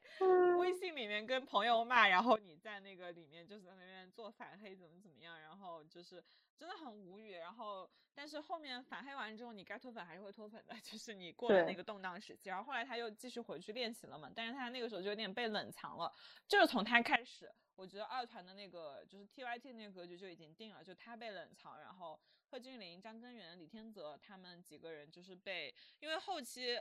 呃，怎么说呢？就那段时间我不太喜欢刘耀文，就是因为他很皇族，就那段时间特哦别明显，就丁程鑫跟马嘉祺只要出现就一定带着他，因为他那个时候人气比较低。怎么了？因为他是他们的孩子啊。不是啊，那个时候就是在推，你知道吗？就是在推，就是很明显的在推他们，因为当时人气高的是陈，就年纪比较大的那几个人，就是马嘉祺、丁程鑫、敖子逸、李天泽，还有陈启达算上去吗？可能算上去吧，就那几个就嗯是体型比较大的，就比较偏少年的了。然后他嗯们几个小学生，其实哦还有孙亚轩，但他们几个真的呃，当时刘耀文人气应该是比较低的吧，就后面几位。然后呃，我儿媳妇儿就贺峻霖，他那个时候怎么说呢？哎，这这段时期就本人其实就是我都不敢看他，你知道吗？就嗯是就是你知道他虽然跟大家关系都很好，但是那种感觉就他没有一个你知道那种知心好友第一顺位的好友因为，他也不是，因为我我觉得他也是有第一顺，也不是第一顺位吧，就其实他跟大家关系都很好，但是你就感觉他有点落寞，可能我 CP 脑，但是你就感觉他在人群中，他就感觉很清冷的样子，那个时候好像。对，然嗯后我觉得可能他也察觉到公司没打算推他吧，因为公司那个嗯时候主推的其实包括敖子逸嘛，大家不是都细看是不是他砍了就是划了李飞的车，就他一直被冷藏，就他那个时候人气应该是比较高的，前三是有的，然后他一嗯直就是不怎么带他，然后就有点被冷藏。那个时候我感觉出道位就已经定好了，但是确实没想到后面空降了一个人，嗯然后就是七幺九，七幺九那个时候我都不怎么关注了，因为一八年那个时候二月份就是经历陈启达这个事情之后，我就去搞偶像练习生了。就偶像练习生正好二月份到四月吧，四月六号出的，好像是那个时候。哦，然后我就去搞那边了，就那边找到了一个代餐，就我那个时候在搞昆音，就是他们也是那种小作坊嘛，就是会嗯拍很多物料，都是他们没有成名的时候，所以那个时候你就会觉得特别的真挚。然后我就那边搞他们了，然后这边我就没怎么关注了。然后我知道的就是七幺九那个时候就不知道在干嘛，我觉得好无语啊！就给他们剩下的几个人每个人发了一张单曲，然后就结束了。我我当时就是我真的好心疼他们，我到现在还记得贺峻霖就那个从机场回家的那个那个图，你知道吗？我觉得他画的画了我化了就特别，崩溃。嗯你嗯，就根本就没有给他们一个，因为二团就是很多粉丝当时都是就是撑着一口气嘛，就觉得还有嗯出道战要怎么怎么样，结果就相当于直接空降了一个人，然后就内定他们几个人出道，就一点都没有。这个真的太可怕了剩下几个人。剩下几个人就被打发回家，每个人放了一张单曲就结束了。然后那个时候贺峻霖不就去上学了嘛，嗯，然后他就哎，我觉得也挺好的吧，反正他那年不是就自己考上了高中，对啊然后然后反反正那段时间 TYT 我我特别的不喜欢他们，我就、嗯。我就很无语，反正就是包括那个谁姚姚姚景元是吗？嗯。我也不喜欢他，就是我觉得特别的特别的无语，反正我、我他嗯们几个人我就没有关注了，然后一直到一一九年的时候，就是你开始追他们那个时候，就嗯。突然就有营销号带消息说那个严浩想要回来，就因为 TYT 那个时候就刚好又碰上偶像练习生大火那个时候，然后他们那边就是大家就是国内选秀，尤其是一零一系的，我个人觉得它是一个小型的养成系，因为也是嗯素人为主，然后呃素人或者是公司选派的一些人没有过那种。有其实有点像快男超女那个模式，然后它又是嗯一个以选团为主的，因为快男超女是名次嘛，然后这个其实呃类似于一个小型的养成系，快倍速的二十倍速的养成系，就是当时真的好火呀！我像练习生确实好火啊候哎我当时他们的流量要比采访你的那个嗯时候，你那个时候在干嘛？就是你就在搞 TFBOYS 哪一年啊？一八年二月份的时候，偶像练习生。一八年二月份我还就是没有没有离开我的 TFBOYS 呢，虽然我已经有了诸多的失望，但是作为一个长情的人，我还是要坚持下去，所以我还在看呃王俊凯和王源出的一些零零星星的节目啊什么单。人综艺，对哦单人综艺啊就偶像练习生，你就是觉得啊，这些人就是跟韩国人一样那种感觉。我其实看过一集吧，我看过一集，啊，然后然后可能就是因为可能所有能感动我的都是那种不像明星的感觉才能感感动到我，就像我一开始跟你啊说的那种。然后我看《偶像练习生》的时候，我会一瞬间就觉得他们就是明星本人了，所以我就 有点不太感嗯冒，嗯。但是我觉得你刚才说的那个是对的，就是你说它是一个嗯小型的养成嘛，我觉得我想了想也是有道理的。就是虽然可能呃从长久的时间来看，呃可能这个是一个节目，但是如果你就是把它当成一个小型的乌托邦、小型的养成系，你也是能嗯在那一段时间内获得这种快乐的。我觉得确实也是有的。对，因为差不多就是两个多月嘛，然后你每天都嗯有物料，然后每天都有大家的一些互动跟那些，就确实有点像。然后包括像，呃，我刚刚讲到什么来着？我忘记了啊。我觉得那个时候，那你只能说你当时没有看昆音，因为昆音一开始的那个物料真的特别的古，你知道，就是昆音到底就是谁啊很很单纯的。昆音就是他们那个公司叫做昆音，就是那嗯个、我当时喜欢木子阳，就是他，然后他们四个人就当时也是那种团爱，然后大家也是那种很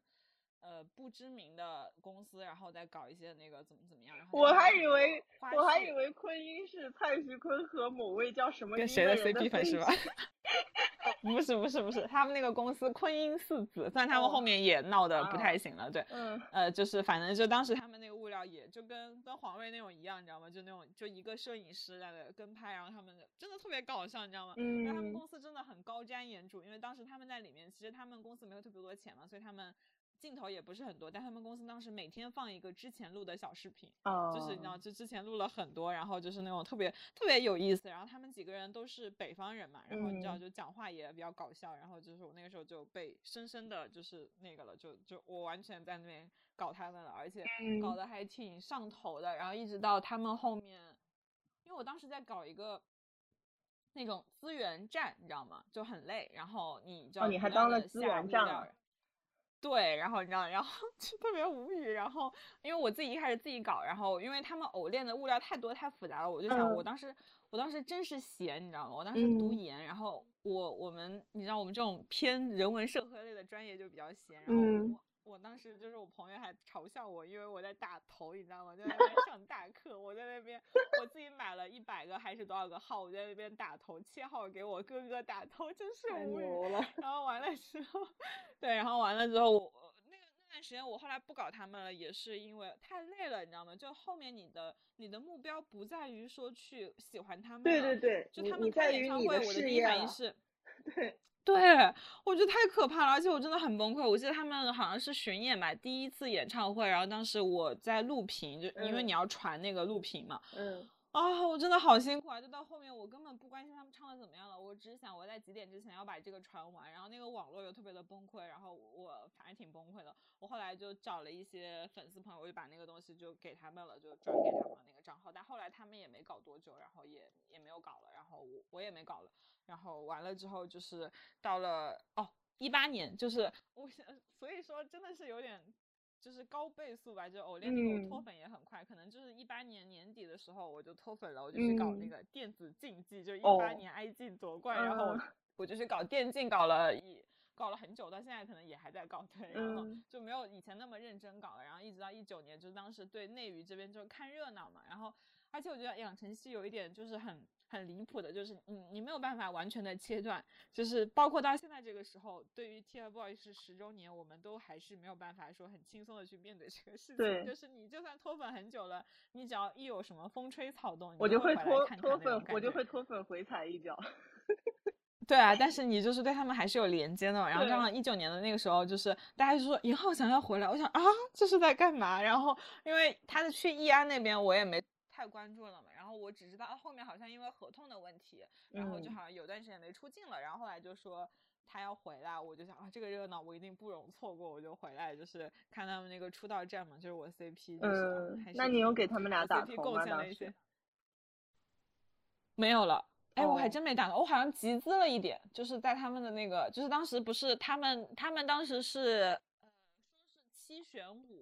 然后当时我 CP 就是特别搞笑，他们两个就有点水火不容，但是两家粉丝为了就是他们能出道，就是联合打头，就是那嗯种。就是那段时间不是有很多那种比较有意思的活动嘛？就比如说他们家跟好像两家的后援会吧，就联合打头，就是在一定时间内集资，然后集了多少钱之后，呃，输的那一家就要换另一家的那个头呃像什么的片作为后援会的头像。对对对对，就觉得很有意思。我我应该是那边那个时候我应该是给两家都打了一些钱，但是我没有去。好像也没打头李飞那个就是打钱吧，就买那个什么小红花，对就就是就是打钱嘛那个官网就是打钱，我就给两家就是端水各自打了一些钱，就是推门票，然后后面就是也也挺搞笑的，李飞那个从七选五到七选七，所以你出道战是全程看的吗？还是对呀、我就是我是特哦。别神奇的时间段上了二楼嘛，就是我在嗯。一九年五月的时候，呃，因为我跟你刚才说的那个，我看他们的首唱会大概是在一九年的三四月份，然后我嗯认识了这些人，然后一直到一九年五月份的时候，我陆陆续续补完了一些物料，但是我当时只补了 TYT 时期的物料，我还没有，对我还没有往前补。然后这个时候我就心里在想说，好，下下下下面有一个团，我可以开始追了。然后那他们就解散了。对，然后他们就解散了，我就说啊，然后然后就就这样，我才知道了说，哦，原来在 TYT 之前，他们练习生时期还有这么多的前尘往事嘛。故事。对对，我就觉得挺神奇的。而且其实我当时因为我在一代的时候，我会看 TF 少年 Go，还有包括演唱会，我是知道有一帮这样的小崽子的，嗯嗯，所以我认识小吸血鬼们对，，所以我认识丁程鑫啊，我认识丁程鑫，我可能就认识丁程鑫和敖子逸这样。呃，然后，嗯然后到出道站的时候呢，我就是怀着一种看热闹的心态，因为当时其实好像那个暑假我同时在看《陈情令》吧，应该是，然后我还潜哦潜磕了一个月的那个，就是我当时潜当了一个月，龟龟，对，潜当了一个月的龟龟。但我因为是因为我是剧粉嘛，就是我是因为看那个电视剧很喜欢那个剧情，然后然后我就哦潜科了一个月，但是很快的，就是那个电视剧播完之后，我就也没有什么太大的热情了这样子。然后正好在就与此同时，我就说那就看一看他们这个出道站，然后就是在先导片的时候，因为当时我其实都不认识呃张志远、严浩翔和贺峻霖。张志远我知道一点，嗯张志远是因为曾经呃王俊凯还是王源在某一个节目上他提到了张志远这个人的名字，所以我对他有印象。哦，然后贺峻霖和严嗯浩翔的名字我都不知道，然后我就看出道站的先导片，然后刚开始看的时候是非常为就是丁程鑫他们几个心碎，因为我就感觉是一个，因为我的视角跟你不一样嘛，我就是从 TYT 开始追 TYT 云你，对，所以我会觉得说，就是哎呀，一个讨好的团怎么解散了，太惨了吧，这样子。结果我看到杨浩翔回来的时候，我就已经觉得很惊悚了，说啊，因为我知道黄睿出走那件事，我也知道黄宇航走，对，所以我就完全可以理解。对他们有一些。对我，可以我可以不是不是厌恶，我就是可以类比，就是嗯。我知道杨浩翔回来对于他们来说意味着什么，就这个这个嗯概念我是有的。然后到贺峻霖在那个就是推门进来，然后突然间后退半步的样子是认真的吗？我真的吓死了。我当时也不知道他们两两个是 CP 啊，我就前是情提要，我就是纯纯的看物料啊，我就是说这个人怎么嗯回事啊？为什么他看到杨浩翔会是这样的反应啊？为什么他会问出嗯什么我看看不看过一个见不到的人这种话？我当时就觉得 好奇怪，这两个人真的一定有问题，绝对有问题。然后，然后，然后我就去翻，我就去翻超话嘛，然后就，然后就嗯看到超话是一副那种炸炸掉了的过年的景象，我就觉得哦，果然有问题。嗯 然后，然后后来我就一直一直看了这样子，就一直看。但是我在嗯上楼的前期，上楼大概一九年，嗯大概前三个月，大概前三个月样样样子，我差不多属于团偏丁程鑫这样子的一个状态，就是为啥？因为你跟他呃最熟嘛。对，不是因为我从 TYT 开始看来，然后我刚才不是跟你哦。说了，我一开始上二代的契机是因为丁程鑫和马嘉祺他们在号召大家举那个灯牌嘛，然后我看了他，们的丁程鑫还是挺挺有团爱的。对，然后你知道丁程鑫就是他正好戳到了我的那个点，就是我对于一代所有的那种不满，就是我对于一代嗯。所有就是他们对这个团的漠漠视黑脸，对丁程鑫治愈了我，我就觉得说，原来时代峰峻还有这样的小孩子啊，我以前以为都是他们那样的呢。然后，然后，所以我当时就还蛮蛮喜欢丁程鑫的，然后我也蛮磕丰年的。呃，但是就是这个时候就啊发生了一件很让我心碎的事情，就是他们换 C 了。事情？就是他们换啊 C 了，就是他们换 C 位嘛，就是他们打头不是不是不是马嘉祺成了 C 位嘛？嗯，对，哦，所以本来丁程鑫是 C 位啊，我都不知道。啊，就是 TYT 丁程鑫是 C 位啊，丁程鑫是队长嘛。哦，然后，而且丁程鑫不是哦从石子开始一直就是属于一个老大的位置嘛，就是比较不是，不是，我不是说人气老大，我是说我知道，我说那个也不是他是老大。就是因为之前是黄宇航觉嘛，我是说从石子时期，就是石子时期开始，他对啊，就是从石子时期开始，他不一直是一个队长的那种对那那样的一个位置嘛。然后我就不嗯。太能接受那种感觉，我就觉得说一个人如果他一直在这个群体里，他是一个队长，他一直是大家的哥哥，然后突然之间，嗯。然后他的好朋友成了一个队长，然后他被打头下去了，我觉得肯定很难受啊，而且我就会很担心，嗯。因为我当时磕丰年，嗯。我就会觉得说他们两个的关系肯定会因此而受到一些影响，肯定会变得很尴尬。然后，所以我嗯。当时在大概九月份、十月份的时候，我也考虑过一段时间，说我要不要继续追。我觉得感觉有点快凉了的样子。就是但是，但是 我们一朝被蛇咬，十年怕井绳。对，但我没有发现，就是他们两个比我想象中的要，呃，就是给了我很多惊喜吧。就是我只能说，就嗯是可能他们治愈了我很多在一代留下的 PTSD。我会发现说，哦，原来其实不是这样的，原来他们也可以通过自己的一些努力去恢复他们的感情，这样子。哎，我有一些很好奇的点，就嗯。当时那个七进五还是七嗯。进七，你选的是什么？那我肯定进七啊，我当时无所谓，我当时是一个看客的心态，哦，就是我没有，当时还没有彻底的投入感情，我当时出道战阶段是看客心态，我只对于丁程鑫被换掉这件事情有一点心情上的波动，其他就都无所谓。但是我确实对于，我确实对于就是最后七个人一起出道，然后后来我就回去认真的补了从一六年到后面所有的物嗯料，然后当我补完之后，我就理解七幺九了，然后我也理解就是七人粉这这些东西我全都理解了之后，我就成了一个嗯彻彻底底的团粉这样子。嗯，怎么说呢？就是，哎呀，不说丁程鑫个人的问题吧，因嗯为我我是很早就开始看他嘛，就从一嗯开始黄宇航在的时候，他其实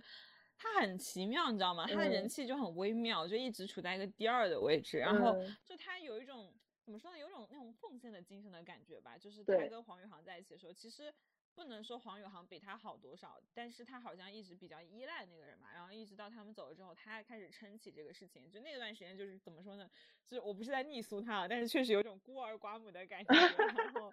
然后一直到那个马嘉祺来了，就是他又、嗯。又有了一些，因为敖子逸虽然跟他是同龄人，但敖子逸其实比较比较脱线一点。孩子气，对就是他其实不是那种特别能够承担责任的人。虽然我不嗯克风你啊，但是嗯我可以理解克风你的人，因为他们俩真的还蛮有战友的感觉。就那个时候马嘉嗯祺过来之后，人气也比较快，很很快就变得很好了嘛。然后就感觉丁程鑫终于有了一个人可以商量这些事情吧，然后可以一起承担这些部分。然后但我觉得很奇妙，就丁程鑫的人气一直都不是很好，就他其实从小。就是又纯血，然后他其实长得也很可爱，然后他整个人也比较负责，他营业什么都很好，但是很微妙，就感觉他一直就是对啊、就很微妙。就是不是说很很多他的粉丝就会磕 CP，你看过那个吗就是对你看过那个有一个叫丁婆不嗑药？对对对，就那个有一个七个小矮人的那个视频剪辑吗？我差点笑死。你你看过那个吗？啊，我不知道，但是我是觉得很很搞笑。哦哦哦哦，但是我是觉得就是很很微妙，就是他的粉丝可能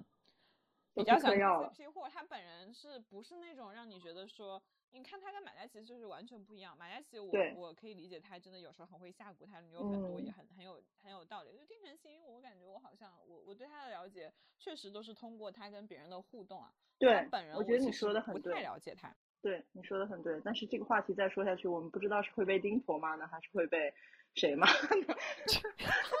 我不知道，因为我觉得丁程鑫很好，我也挺喜欢他的。然后包括我作为那个达新粉的时候，我真是特别，我真的在端水，你知道吗？所以后来我就再也不当 CP 粉了，因为我觉得我就不能端水。但我那个时候就是他们那个时候切周边嘛，我都是买一份团的，然后再买一份陈喜达，再买一份丁程鑫的，你知道吗？我就哦是努力你真的端水了好努力然后对，但是其实我内心不是很想端水，但是。但是但是你行为叫端水嘛，哦就是，然后完了之后什么来着？然后我就觉得，像我现在也是，我对丁程鑫不是我看他跟呃贺峻霖的互动，然后我看他跟其他团里的人互动，就能感受到他的那个比较好的那个点。但他一个人，比如说他去参加《你好星期六》，因为有的时候我会看别人嘛，我可能没有太多的去感受到他。哎，算了，我不说了，真的这样说下去感觉会被骂。就是对他就是个人的魅力，我目前 get 不到啊、但是不是他的问题，因为很多人我都是得得在团里面我才能 get 到他的魅力。你知道我们今天这个聊天就是有一种会被骂，但是都想不通到底是会被哪谁骂的那种因为太多雷点了。遍地都是雷点的感觉。因为我觉得严浩翔跟贺峻霖也是啊，就他们两个我，我也不是那么的，就他们两个去出单人活动的时候，我也没觉得多有意思，你知道吗？嗯我我都不看的，就单人无聊，我可能只会偶尔刷到了一些片段，我就看一看，但是我已经没有，就像你真的，我觉得你真的很单纯，就是很纯正的那种，就他们两个个人无聊，你还会去看他们提到了谁，你还会去简单了解一下。我不会啊，我不会看我不哦会看二代的个人无聊啊，我只看过一代的。但是你一代看了呀？对啊，我觉得那个时候你真是一个很单纯的，就是对他们本人的那种粉丝。就是对我现在完全不会看他们的个人物料，就 cut 看一看得了吧，或者就哪些有意思的片段，就是看大家发了，然后简单了解一下。然后我还是会比较看团哦，但是团体的物料。我们就可以进入到二代吐槽的环节了。你没有觉得他们就越来越无聊了吗？就是哦，对，就是我想说到，就是就是我我进入二代以后追星，跟我一代心态的一个，就是就是我我我觉得有两个很大的变化，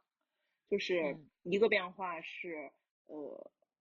我在刚开始追的时候就已经变得不是那么百分之一百的全情的、单纯的，像你说的一样的那种投入法了。嗯，也不是说我不喜欢他们，就是说我在当时喜欢一代的时候，比如说我特别磕凯源的时候，我就会真情实感的，我是会真情实感的觉得他们会特别好的一起走下去，然后我就觉得他们不会散，然后甚至我还想过凯源可能有一天会去国外结婚，然后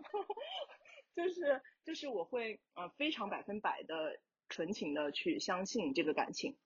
不会变，就是我会相信这个感情不会变。但是我到了二代的时候，在一开始我特别开心的那一段时间里，就可能大概一九年、二零年那一段时间吧，我确实追得很开心。然后，但是那一段时间我就反复的提醒自己，可能是因为曾经受过伤，我就反复的提醒自己说，我之所以现在会这么开心，是因为这个团正刚刚组建，处于一个上升期，然后他们就会对对他们就会不断的去出物料，然后他们的感情也会因为刚刚开始，然后就会特别有一种齐头并进的那种感觉，然后他们互相之间的羁绊也会特别的强。然后我就给自己打过预防针，我说如果有一天就是他们就是长大了，然后就像一代一样，慢慢的有各自的发展了，这些的就是变得没有那么符合你的期待了，那你就不要多留恋，就该走的时候就走。就是我从一开始就有提醒自己这样，所以可能我在追二代的过程当中就就会呃少了一些那种嗯怎么说撕心裂肺式的东西，就是我也会有伤感，但是我没有太多撕心裂肺的东西，然后可能我就更把视角转向一些人类观察，就是我会去以一个旁观者的心态，就为什么我到一代，我在一代是一个就是有洁癖的 CP 粉吧，可以说是，就是我无法乱炖，就那种感觉。我到二代以后就变成了一个二十一家都可以磕的感觉了，因为我就会发现这样子让我自己更快乐，就我好像从一个嗯追星，然后追到就是我为他们去付出很多东西，然后失去我自己，然后变成了一个我现在是以我自己为主体在追星。然后就是什么东西让我快乐，我就去看什么。然后如果什么东西让我不快乐了，可能这一段时间我就不去看它，我就变成这样的一个一个心态。呃所以，所以我就会我就会去磕很多东西，然后从不同的不同的 CP 里面找到不同的让我可以弥补的点，就就那种感觉，就就变成这样了。然后，然后这是这是第一个变化，然后第二个变化就是关于粉圈的问题，就是我不是说我在一代的时候有不自觉的被影响到粉圈里嘛，就是本来我其实是爱团的，但是因为我磕 CP，所以我就会被影响到去讨，甚至有一段时间去讨厌易烊千玺这样。但是后来到二代之后，我就开始就好像有点看透他们，不能说看透吧，也没有那个资格这样说，就是就是有点不太呃对这个饭圈不太感感兴趣了。然后我会觉得这个饭圈的整个的模模式以及饭圈内部的逻辑都让我觉得其实很无聊。然后我就不如做一个自己单独的一个观众。所以就是在二代，看似好像我比一代在粉圈的那个存在感和参与度更高，是因为我自己可能写了一些产出，然后有人会去跟我互动，然后我也因此在就是整个这个楼丝里面交了一些朋友这样子。但是其实我的心态上受到粉圈的束缚要比一代小得多。就是我不会再因为就是二代里面哪哪家和哪家粉丝打架什么什么什么东西而影响到我任何的心情和我对这些就是这些小孩们的看法，就完全没有。所以我觉得，就我在二代的追星体验，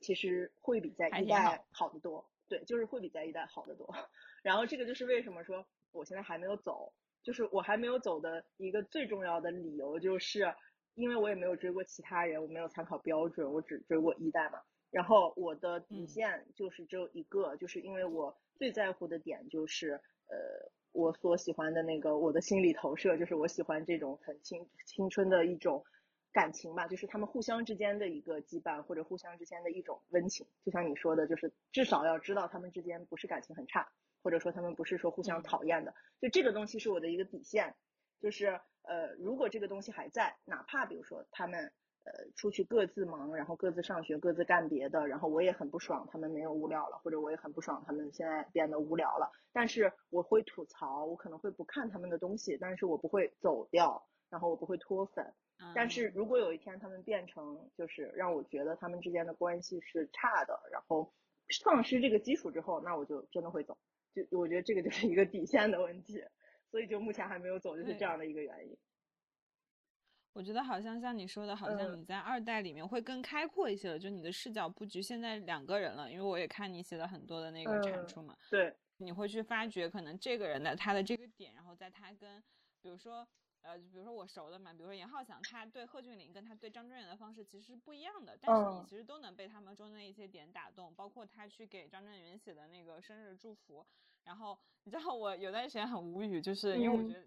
严浩翔有点特别的喜欢马嘉祺，我就特别的无语，因为我觉得他有点恋父，你知道吗？就因为他的家庭啊，巴拉巴拉，然后包括他对黄宇航的那种感情，我嗯我觉得还是现在就对转移到马嘉祺那我觉得是有的他很喜欢那种一个强者比较大一点的哥哥父亲的哥哥的形象，对，对，所以我就很无语，你知道吗？但是我觉得还是能感受到感动的吧。我印象很深刻，就是他给那个马嘉祺写的那个生日的那个祝福，就是他拍了一张马嘉祺在看时钟的照片，然后最后结尾哦就是、我不知道你在这一刻在想些什么。我想，天哪，如果这个视角过于的，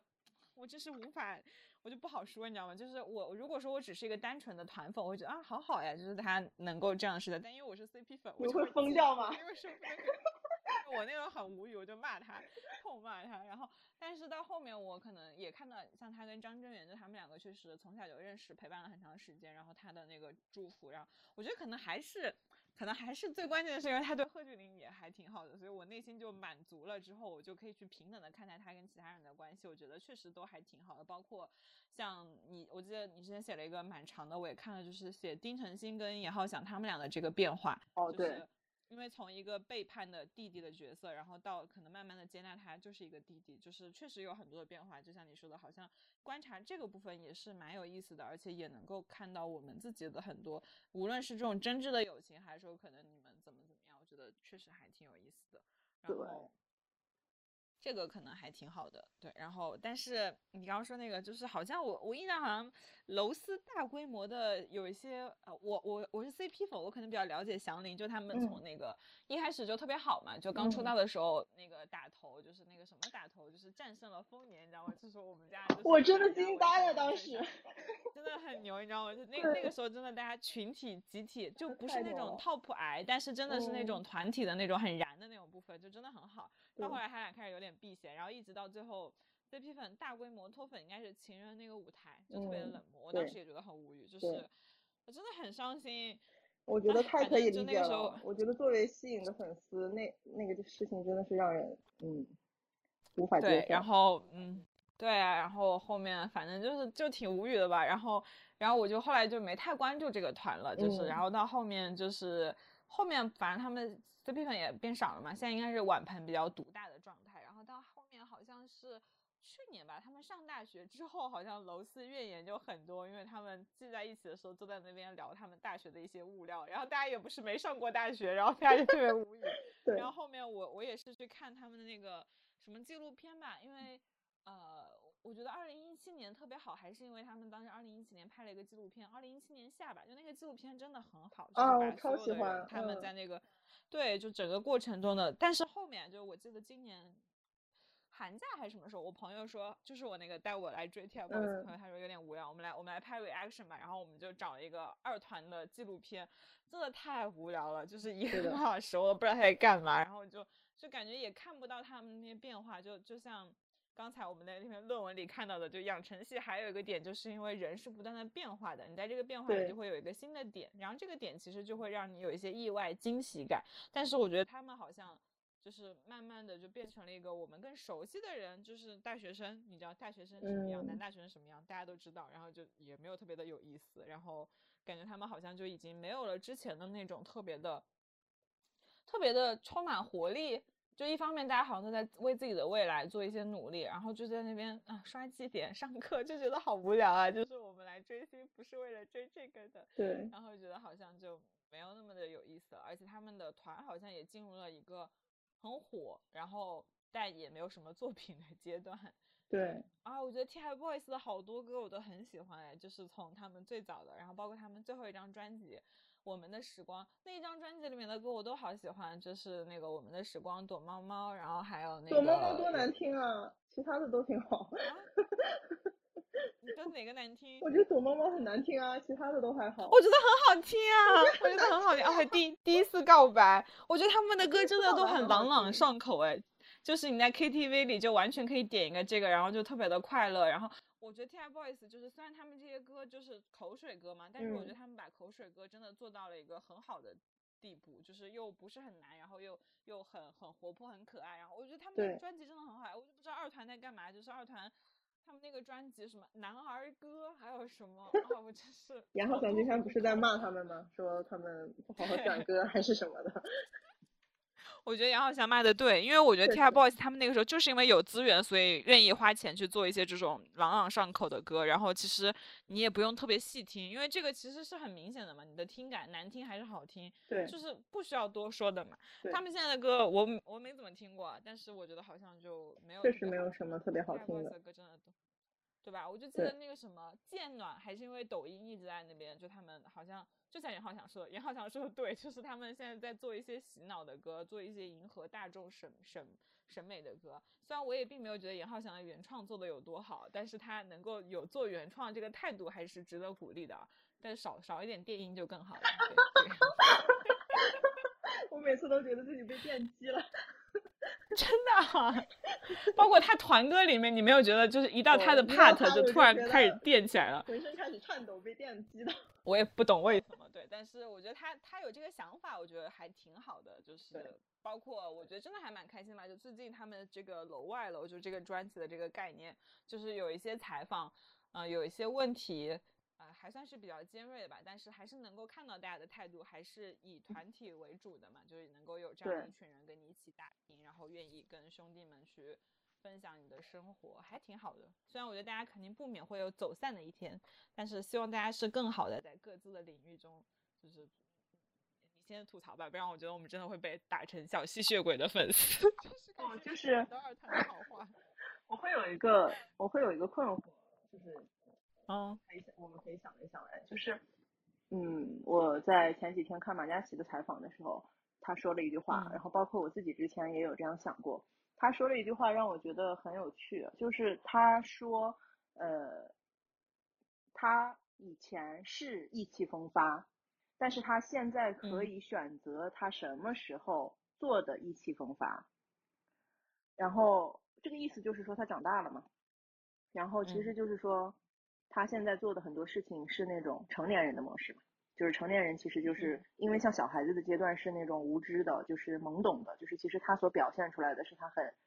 本真的样子，就是因为我们看那个论文不是说就是养成系就是要暴露一部分生活嘛，然后小孩子的时候暴露的生活其实就是他们最懵懂、最纯真的那个状态。但是现在我觉得养成系就是就是仅针对二代来说啊，因为一代没有没有经历过这样的一个过程，因为一代就是没有养到成年的时候，他们就断掉了这个团体养成的模式了，等于说就是他们的养成的那一个阶段就停留在未成年的那个小孩子的阶段。但是我觉得二代嗯现在就是面临一个问题，就是他们因为养成的时间过哦长，然后他们现在也没有火到可以单飞，对吧？所以他们等于还是继续在团内养成这样的一个自我，要要暴露自己的生活这样的一个过程当中，才能才能去经营，才能去维护粉丝。但是就是这个暴露暴露了这么多年，是不是会有一种就是大家对他们的生活，首先觉得，首先第一个就是好奇心丧失，然后会觉得就像你说的，没有什么太多的变化和惊喜了。就是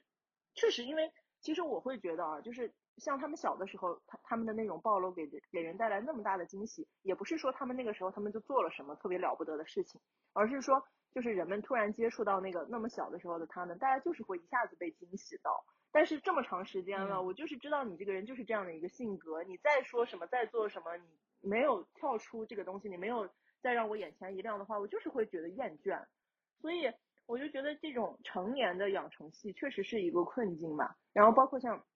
马嘉祺说的这个东西，其实也是这样，就是嗯他不可否认的就是他已经成年了，然后他也不可能说他成年了，他在装回小孩子的，就是装可以装回去，但是装毕竟是装，所有的人都其实都能看出来他有装的成分在。那这种情况下，他如果再去就是不断的像未成年一样，就是去自我暴露、暴露自己的生活，其实得到的这个东西到底能不能再继续吸引到粉丝，我觉得其实是一个问题。哦，我觉得，我觉得是这样，所以我觉得他们团到后期这两年一直没有，就是继续有一个高的发展。对，就是停滞不嗯前，就是因为我觉得啊，会不会养成系其实就不适合养这么多年。我不是说养成系不适合养这么多年，我的意思就是说，是不是就是这种呃团的这种模式，就是他们这种模式其实就是那么短暂的两三两到三年，一到两年的时间可能会吸引大量的粉丝，但是到往后期走，就如果一直这样的话，就是会进入一个很疲软的状态啊，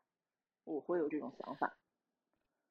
我觉得就像今天严浩翔的那个采访，他说的那个一点一样，嗯他不是也在里面提嘛，就是有一个问嗯题是，是不是也是问养成系怎么怎么样？然后他就说，我们现在成年了，你你们就应该以一个成年男团去要求我们，如果做的就是做的好就好，做的不好就不好，嗯，就没有必要为他们的一些很烂的歌去刷刷那些流量、刷排名什么的。我觉得他这一点说的对，是没错的。就是确实现在可能大家要以要求他们，比如说你作为一个偶像，呃，比如说我觉得偶像最重要的是什么？就是首先你不能谈恋爱，然后 其次就是就是团队团爱嘛，然后还有就是你要有一些比较好的作品嘛，就像。蔡徐坤虽然他偶像有点失格啊，但是我觉得他像他那个歌，他那个情人确实还嗯挺好的。嗯对，然后包括 TFBOYS 有很多脍炙人口的歌，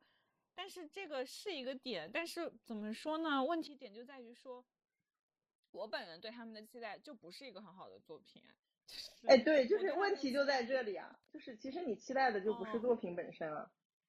嗯，我期待的，嗯、我嗯，但是你说这一点真的是一个没有办法达成的，因为你期待的就是他们养成，就他们有一个新的变化，新的一个点，包括我觉得像我儿媳妇儿算是做的比较好的，因为她在尝试一个不同的领域，嗯她嗯，在去做主持，然后这样的话，我觉得她的粉丝应该还蛮开心的，她现在能够主持一些更好的活动，然后她在这个过程中也，呃，我觉得她的粉丝可能。可太开心了吧。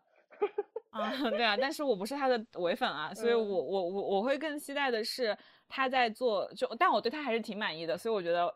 我希望严浩翔好好的抓住他，对，不要不要那个什么，因为我觉得就是很好啊，就是他对自己的这个东西有很多的规划跟理解。就是这个是一点，但是我个人觉得说，我除了对他们个人，希望他们能够去做一些，就像你说的，王俊凯当时想要出专辑，你会很期待。我觉得如果他能够按时的完成他的约定，他即使做的不是那么的好，有点笨拙，我觉得你应该还是会满意的。对就这个是一个基本的吧，就是他能够在自己的生活中有点成长。但是我觉得我本人好像确实还是会更多的喜欢他的他们之间的互动。对哦我觉得这个很难满足哎，对，就是这个真的很难。就是我觉得，就是当你，就是我在一九年的时候，因为我不是也磕碗盆嘛，然后我在嗯一九年的时候，我听到就是那个纪录片里面刘耀文就是管范晓萱叫一个小宝贝儿，我就会就是嗯失眠到三点，就是我就会觉得我靠，就是那种感觉。但是到现在他俩就是亲在一起，我可能就是给你发个微信说，哎，他俩亲了，然后我就继续睡了。就是失去哦新鲜感，你知道吗？真的就是就是那个阈值就是被提高哎了，就是你必须得更多的刺激啊。那这个怎么办呢？他们又不能真的出柜结婚。对呀、所以所以就这个东西就是很包括像个人的一些性格上的东西，就是可能如果我在嗯刚开始追的时候，我他们说了某一句话，我就会觉得这句话好打动嗯我，然后我就会觉得嗯好有趣。但是到现在的时候，哎哎，真啊的就就会觉得，可能你说同样的话，我都觉得啊，你就是这么个人吧，就确实是，哎，你又这样了，就就这种感觉。哎，对，而且有一个很那个的点，你有没有发现？就他们的生日写信活动，虽然我觉得很感动，但我又觉得说嗯一年一次，好像这个频率有点对过高了。就每年，而且七个人生日就互相剖析什么的，对天呐，我觉得他们也好不容易啊。对啊，就是你确实会觉得有一点，哎呀，你说这个真的是一个，就是写第一年的时候写第一年的时候，你就是巴不得把，哎，我想想，一共多少封信啊？就是七个人，给每个人写七七四十九封吗？嗯，就是啊，就是所有的信，你就巴不得每一个都抠字眼探讨一遍，然后对比一下。但是到第二年再写的时候，你就会就是懒得再去探讨它了，真的就是这样。哦，但是所以说，就在这个时候，你看我儿子，就是他给我儿媳妇写的信还是很好的，对、我觉得就是啊还是很打动我的。今年真的是，哎，他他真的太绝了。他去年我写的很只能说我只能说太绝了那个瞬间即永恒嘛，然后他今年写的那个欧气是世界对你的回礼，我觉得真的你没有爱你是写不出这个的。我觉得很神奇哎，就是他们平常那个样子，现在不是我说啊，就是他们平常他们俩那个 那个样子，为什么写信的时候却哎，这个就是我刚才讲的那个，就是我刚才不是跟嗯就是你说，我觉得知道他们两个现实确实关系很好，虽然可能时代峰峻没有给我们太多他的镜头，就是你会有陷入怀疑的阶段，但是确实还是挺好的。对不是，我觉得这个嗯是这样吧，然后怎么说呢？哎呀，就是就是你说的那个点，就是他们的现在在写一样的感情，就不太能够去触动我们了。哎，所以你说 TFBOYS 当时大家就闹矛盾了，然后后来又好起来，可能也是也也是一个解决方案吧。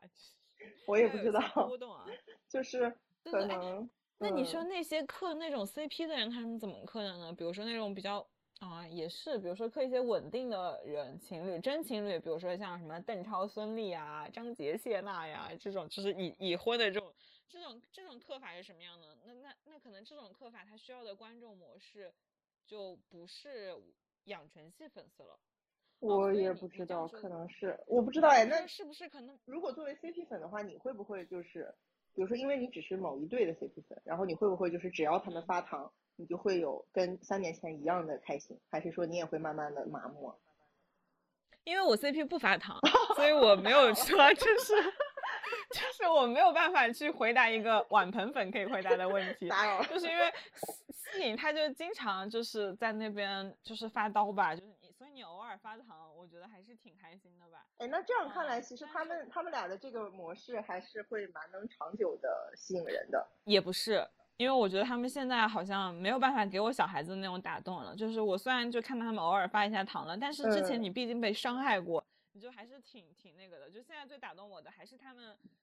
呃，一五年的时候我印象很深刻，他们两个人坐在机场，然后贺峻霖就是穿一个羽绒服，白色羽绒服，然后杨浩翔就是忘记什么颜色羽绒服了，然后特别可爱，就是。贺峻霖就去拍拍他的脸，就他们俩在那边假假装睡觉，就两个人互相拍脸，就那个哦，我知道，我知道。嗯，就那个饭拍还挺有名的，然后还有他们两个就当时就是唱那个什么来着，swing 还是什么的，就是陈伟霆那首歌吧，就两个人小小的在那边唱跳，就是还有他们那个，哎，我觉得作品真的还蛮重要的，就是虽然嗯他们那个时候唱的不是很好，跳的也不是很好，但我现在啊到 KTV 就点那个做我的猫，就是我每次就我也是，看着就觉是，我每次都会点一遍。嗯，就是就是他们那个互就互动是很重要的一方面，但是确实好像是一个比较好的作品，它能够让你常看常新吧。那这样说来，可能还是需要有一个，比如说他们无论是一个呃纪录片能拍好，它其实也是一个作品嘛。你就把那个故事讲好，然后包括他们现在的这个歌，好像确实会少一些他们。呃，一方面是因为他们不再给我们带来一些新的东西了，另一方面好像也是因为他们越来越商品化了，好像我们确实很难看到他自己的一些东西了。嗯，确实也是，可能或者还有一种，就是他们策划本身也很疲软，然后就会不断的重复一些没有看头的东西，然后可能其实其实虽然呃可能我的那个好奇心或者新鲜感没有以前那么浓了，但是如果他策划一个很好的东西，然后他们自己的状态很好，我可能还是在那一个过程当中会短暂的感觉到快乐。但是问题就是，他们现在会有一些东西让我完全感受不到快乐，就是我会觉得，哎，无聊。这个我觉得就不仅仅是一个新鲜感丧失的问题了，这就也是有策划策划自己的问题和他们自己表现的一个问题。你近期能够看下去的一个完整看下去的不走神的一个他们的节目是什么？开玩笑，我是一个每个物料都看的人，好吗？哦，sorry，就是我不是，我都是只看片段的人。我那就是你觉得他们最近的，就是你既然每个物料都看了，你就觉得哪一个你觉得还是不错的，就达成了你的这个期待跟要求的？就是那个片段嘛哪个节目，就是最你要说最近最最最近，就是他嗯们玩那个游戏，你应该看到过吧？就是剧哎本杀吗？哎，不是，你稍等一下，我关个门。我家有人回来了，我觉得好尴尬，说这个。好的。就是挺好，可以说就是最近呃非常最近的话，就是你应该看到过那个片段嘛，就是他们传手机嘛，然后那个手机是一个炸弹，然后他们就问一些问题。啊，哦哦，说杨浩翔早上起床干什么，然后张志远就说我想到了，然后他就拿到手机说是亲贺峻霖，然后 贺峻霖就被吓爆死贺峻霖对，但是怎么说呢，就是这种、啊，这种类型的物料就会让我感受到一种，当时看的时候我也会觉得，哎，怪有趣的。但是呢，跟以前的物料相比，就可能以前的物料我会反复看，但是现在物料也就是看那么一下、啊，然后就是短暂性的收获一个快乐，然后就过去了，就这样子。对啊，好嗯像现在这个，而且你说的这个，我觉得它有一部分是满足了我们的窥私欲，我们就知道了更多的他们的 CP 相处的东西。但这个确实不能做一个长久贩卖的点。对啊，所以你不能直播二十四小时哎，所以还是得他们自己有一些新的产出。那十团这么多物料，你最喜欢哪一个？就从出道站开始到现在。我要想一想，我觉得我可能会更喜欢的就是二零年那一段时间他们拍的很多小游戏，然后还有当时那一段时间他们的一些，哪怕是花絮也好，或者是像当时他们拍过一些什么二百万粉丝福利、三百万粉丝福利、什么四百万粉丝福利，哦，还有就是二零嗯年那段时间他们那个什么，二零年那段时间他们每个人过生日的时候都会录一个物料嘛。就是就嗯是就是那些物料，我都会觉得，嗯，我当时会觉得非常的有一种活力感，然后我就会反反复复的观看。然后二零年过去之后，就慢慢的变得没有那么开心了，大概就是从呃吸引避嫌开始吧。吸引全责。吸引全责，我就没有那么的觉得呃那么有趣了。哎，好像差不多。我觉得好像我对十嗯团的感情，虽然我后来追他们也没有特别认真追啊，但是好嗯像确实也跟你的这个时间线差不多。你这样说好像真的是一个养成系的困境，因为在一九年到二零年那个阶段，是一个他们还没有达成一定的，还是一个向上的阶段，所以对好像大家会有特别多的一些，他们本人也是对，啊，怎么说呢？就扯到电竞圈也是，我现在在搞电竞嘛，然后嗯你能发现那种夺过冠的人跟没夺过冠的人，他们是不一样的。就是你拿过冠军的嗯人，他们对那个东西的执念没那么高了，就他们火了之后，好像对那种要火的那个啊，我想到了，我那段时间追那个追偶像练习生嘛，那个时候就是其嗯实也也有蛮多的他们的粉丝脱粉去追偶像练习生嘛，大家就会说你嗯会感觉到那些。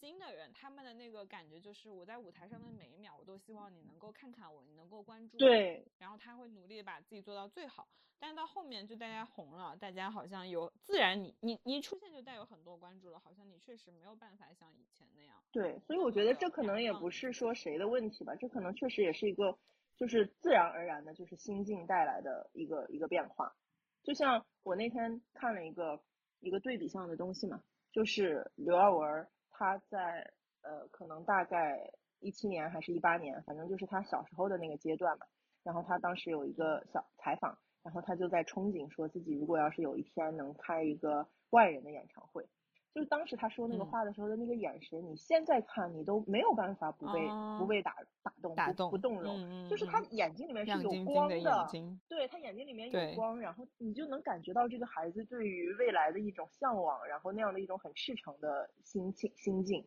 但是到他们前一段时间不是开演唱会嘛，就在海口开那个演唱嗯会，开完之后他们不是放了一个纪录片嘛？啊，那个纪录片真的超级嗯难看。然后在那个纪录嗯片里面，他们就每一个人去讲说，哎，我们终于开了万人演唱会。你说话也还是那嗯些话，然后他们就还是会说，刘耀文就还是会说，哎，我们终于开了万人演唱会，还是怎么样？但你就会觉得他是用一种非常平静的叙述的心态在讲，哦，我开了个万人演唱会，我以后会更好，就没有那种打动人的感觉了。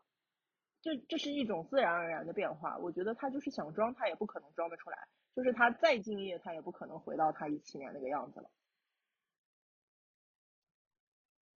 哎呀，所以这个时候好像就像我们电竞一样，你拿了一个冠军，你后面就追求的是连冠，就是好像对养嗯成系来说，他们好像没有一个更大的目标了，就知名度大家也有，然后作品呢，现在好像你他他们也很难，比如说你现在就是演一个什么作品拿影帝，或者是你出一个什么脍炙人口的歌，好像就会有这样的一个瓶颈期。对呀、但是就像你说的，我觉得养成系粉丝真的还蛮长情的。虽然我现在已经不怎么搞他们了，但是有什么嗯大事儿、小事儿，我还是会看一下的。我我还是关注了我们的戏影的总统，就是看看 他有什么物料。无人区就是好那个是吗？像大家，对对对。然后就就是好像是这样的，我觉得那其实对我们来说，就是底线是这样的，大家对这个感团还有感情，对自己的嗯业务能力还是，哦、我觉得现在好像确实，我觉得好像他们只要没有做出特别让人生气的事情，还是会关注他们的。对，对对，但我觉得你刚才说的有一点特别对，就是我觉得嗯包括像就是定就是创办养成系的这个人，他也没有想过这一点。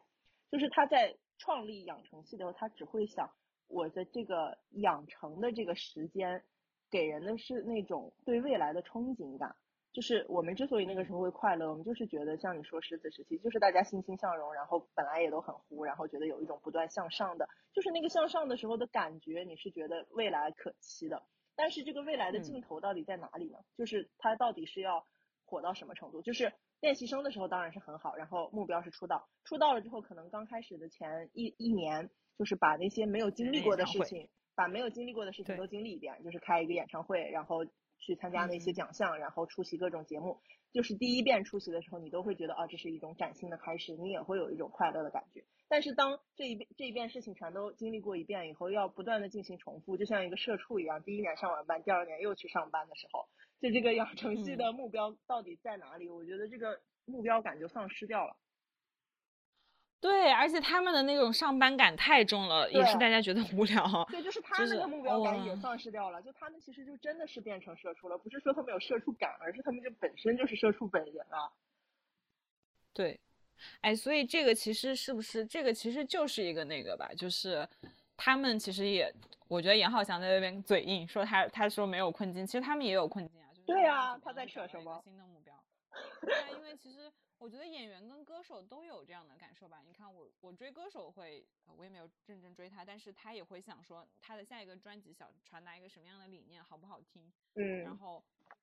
啊啊，这个问题我知道了。这个问题核心点在于说，因为歌手我不会每天都关注他，就他可能偶尔发个微博或者他有偶尔演唱会我去看一下。但养成系其实。粉丝对物料要求特别高，就是至少一个星期得有一个一个小时左右的物料吧，就起码一个小时不过分吧。但是其实你这样可能五十二周，五十二个物料其实都没有什么进步，嗯，不断的对。然后可能在刚开始的时候，这个新的东西会多一些。那其实对他们来说，啊，那这样说要求也太高了，就希望他们可能一直有一些新东西，可能很难。但是如果说他们只要其实我觉得现在大家对食团就也还好吧，只要他们不是特别的傲慢对粉丝，然后只要不是过多的不把这个团当回事儿，然后总体上是有一个目标在前进的，我觉得大家都还挺能接受的吧。我觉得可能就是，就反正他们至少要做到是敬业的吧，就无论是哪个方面的敬业，就至少是不能让人看出他们有敷衍吧。他们其实前一段时间其实有一些敷衍在，就是他们可能 他们可能自己觉得很无聊吧。就是不光我觉得无聊，他们自己也觉得无聊吧。然后他们觉得无聊了之后，他们就开始瞎搞吧。就是他们那个前一段时间的那个夏令营嘛，就是他们去过年的时候一起去海南拍的那个夏令营。就是可能大家本来还蛮期待的，因为觉得他们终于又一起过去了，然后一起去旅游这样子。但拍出来那个效果真的是很难评，真的很难评。就是他们就自己觉得特别无聊，然后你你让他们。做一个什么游戏，然后他们就一边做那个游戏，然后就一边自己在那里叨叨叨，就说，哎，做这干嘛呢？我还不如坐在那儿那个去刨沙子呢，这有什么意思啊？就他们就不断的去输出这个东西，那我觉得这个是很不应该的，就是因为你是一个 idol 嘛，就哪怕你自己觉得这个工作内容是重复的，但是你也不能就是带给粉丝这样的一种负能量，就因为因为粉丝其实是他在。哎，就是就是之前刘耀文说过一句话，他以前在采访的时候说过一句话，我当时觉得他说的很好。他说他会不断的告诉他自己，就是在嗯镜头在那个屏幕前看你的人，如果你的状态很好，可能看你的人会收获到双倍的快乐。但是如果你的状态很差，可能在屏幕前看你的那个人他本身已经很累了，然后他看到你累之后，他就更更累了，他就更不舒服了。所以。然后刘耀文当时就说，我就不断的提醒自己，我一定要做一个状态很好的人。我当时觉得他说的很好，但是他其实到后期到现在，不是说光针对他，就是他们 所有的人，就有的时候难免都做不到，就是他们就也会那样子，就是他们自己呈现出一种疲惫状、无聊状，然后消极怠工状。然后我看了之后，我就会很想打他们呀，我就觉得我为什么要花时间看你们，看你们在这里消极怠工啊？Hello，大家好，这里是十周年演唱会结束后的即刻采访。因为我们这两天在剪辑的过程中，然后我们发现我们之前录的太理智了，然后因为临近演唱会的时候，就大家有很多的一些物料，然后包括他们小时候的一些什么什么，所以我们觉得好像还是有一些感情，所以就是又补了一部分。然后刚刚看完演唱会，芳芳心情如何？心情好复杂。怎么复杂的？你说说。嗯，就是，其实我是从昨天开始，就因为在这之前，就像我们之前录的时候一样，都是很理智的那种心情嘛，就觉得好像看透一切的心情。然后从昨天他们发了那首《明天见》的新歌开始，我就隐隐约约的开始有一点破防了。哦，就是无论如何，觉得觉得这十年就是他们的十年，也是我的十年，然后然后就这样过去了，然后没有一个曾经想象当中那么圆满的收场，然后就还是有很多的遗憾，然后在今天演唱会之前还是有很多的幻想，包括到我今天。哎呀，我看到他那个，我最破防的一刻就是我看到他们彩排的时候在那里唱《一样》，然后他们哭了嘛，那个表情好像真的是哭了嘛。然后我当时真的那个瞬间我就觉得为什么呀？为什么呀？为什么呀？就是你们到底在干什么呀？你们到底哪一幕是真实的，哪一幕是在表演啊？就是就是，如果现在真的舍不得，那之前的那些那些年你们在做什么呢？那就是现在，呃，我我当时真的就是有一种，就是好像心里又莫名的产生了期待，就是我以为我会不再期待了，但是我没有想到我还是会去期待，我会去期待说今天的今天的演唱会可能会有什么，就是让我觉得不一样的东西。对，嗯然后然后直到演唱会开始的时候，我还是带着这样的一种感觉，但是慢慢的在这个演唱会的过程中，我就又，哎呀，怎么说呢，就是陷入了一种 大崩溃。对，嗯，就是 你要不要下来说说？我真的好 崩我懂，因为我今天本来就是下午正好跟芳芳说什么，我先跟她说，我说我们要不要就是结束之后再录一下，因为我们之前录的确实很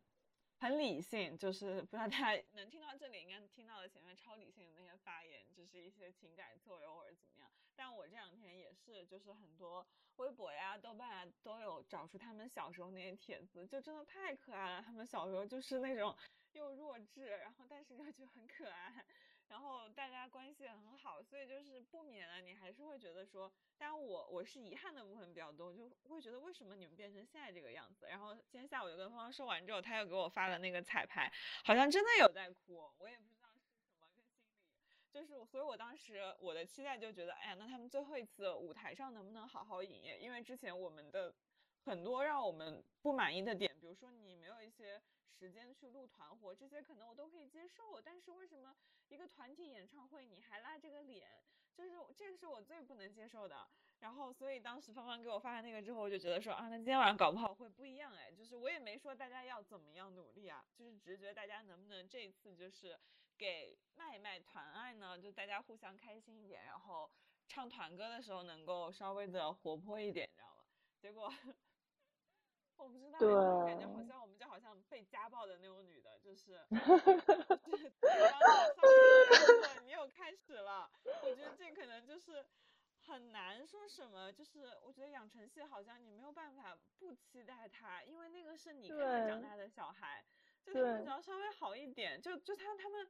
今天的演唱会，大家如果看了，或者说在微博热搜上看到片段的话，你就能感受到，就还是那个样子。但是即使是这个样子，对当时那个不完美小孩一放，然后他们三个每个人唱了一句之后，就让下面的粉丝唱嘛，你你就大家都合唱，然后包括后面有一个歌曲串烧之前，主持人在 Q 唱，然后 Q 流程，然后就在那边说，呃，你们唱什么什么，天呐，主持人就第一句话都没给，然后下面的帝国姐姐们，大家就异口同声唱的好整齐，我当时觉得天呐，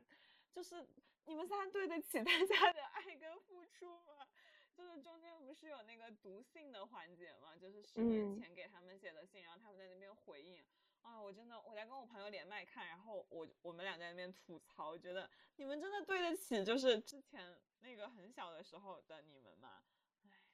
我就是对我也觉得就是橙子说的这种感觉，而且我是在看演唱会的过程中，这种感觉越来越强烈。就是整个看演唱会的过程中，我感觉我的情绪变了变了八百次了。就我会觉得，因为一开始的时候，其实帝国以前的演唱会，我都会他们会对他们有特别多的期待，然后每一次都会抱着一种很失望然后对很失望之后呢，我就会觉得啊，那这个故事还没有结束，所以我再等一等后面会有没有有没有什么新的变化。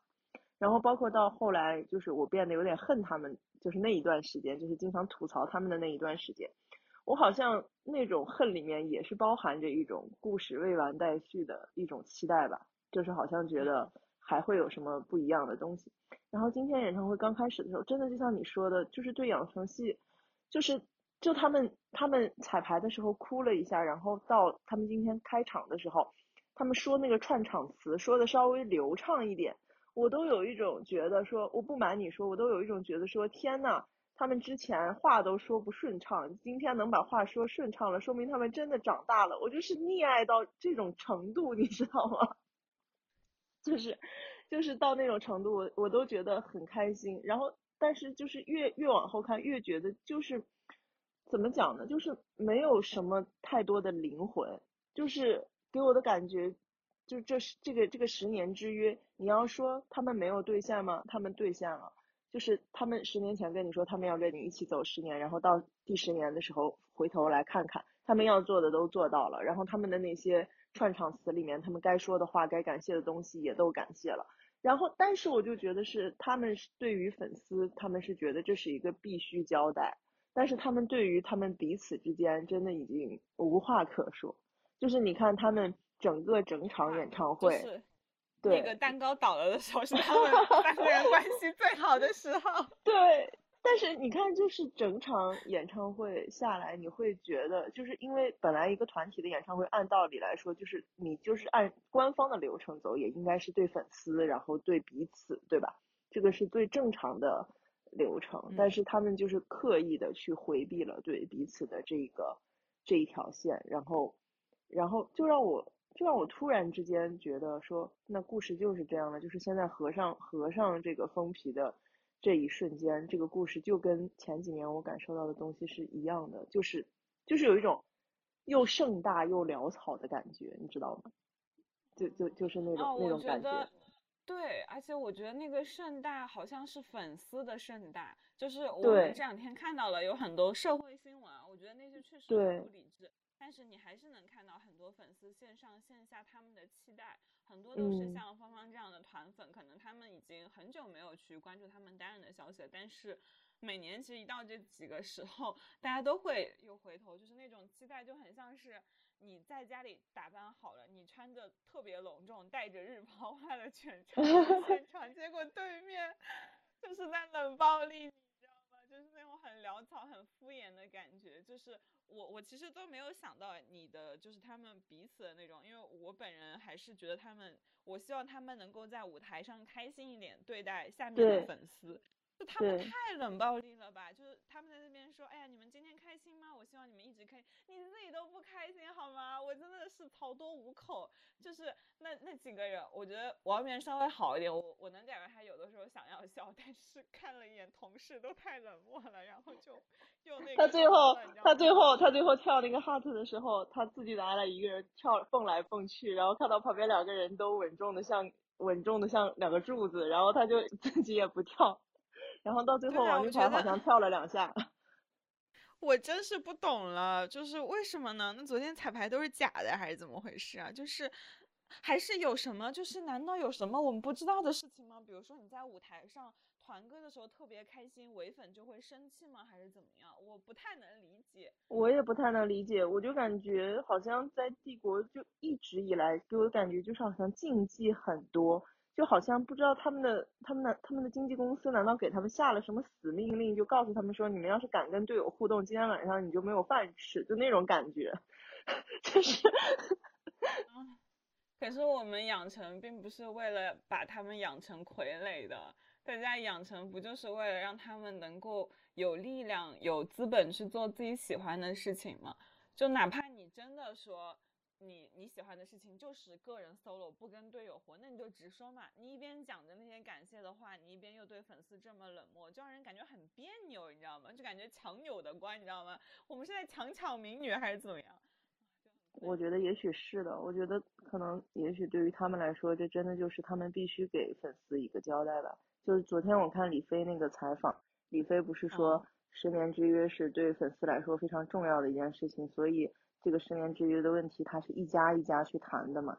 然后我就感觉可能啊是就觉得就是必须得跟工作做这件室谈事吧？应该是这个意思吧？我就觉得天呐，所以最后有新的竟然是李飞吗？我觉得李飞一直很爱团啊，李飞一直都是有一种觉得，哎，我很想做一个什么很好的男团出来之类的。哦，我的天呐，你这样一说好像也是，虽然大家都在那边骂时代峰峻倒闭了，李飞那个啥了，但是那其实是一个符号嘛，就是就是你只是就是一个一个一个发泄口嘛，就是那种感觉。哦，天唉呐，我就觉得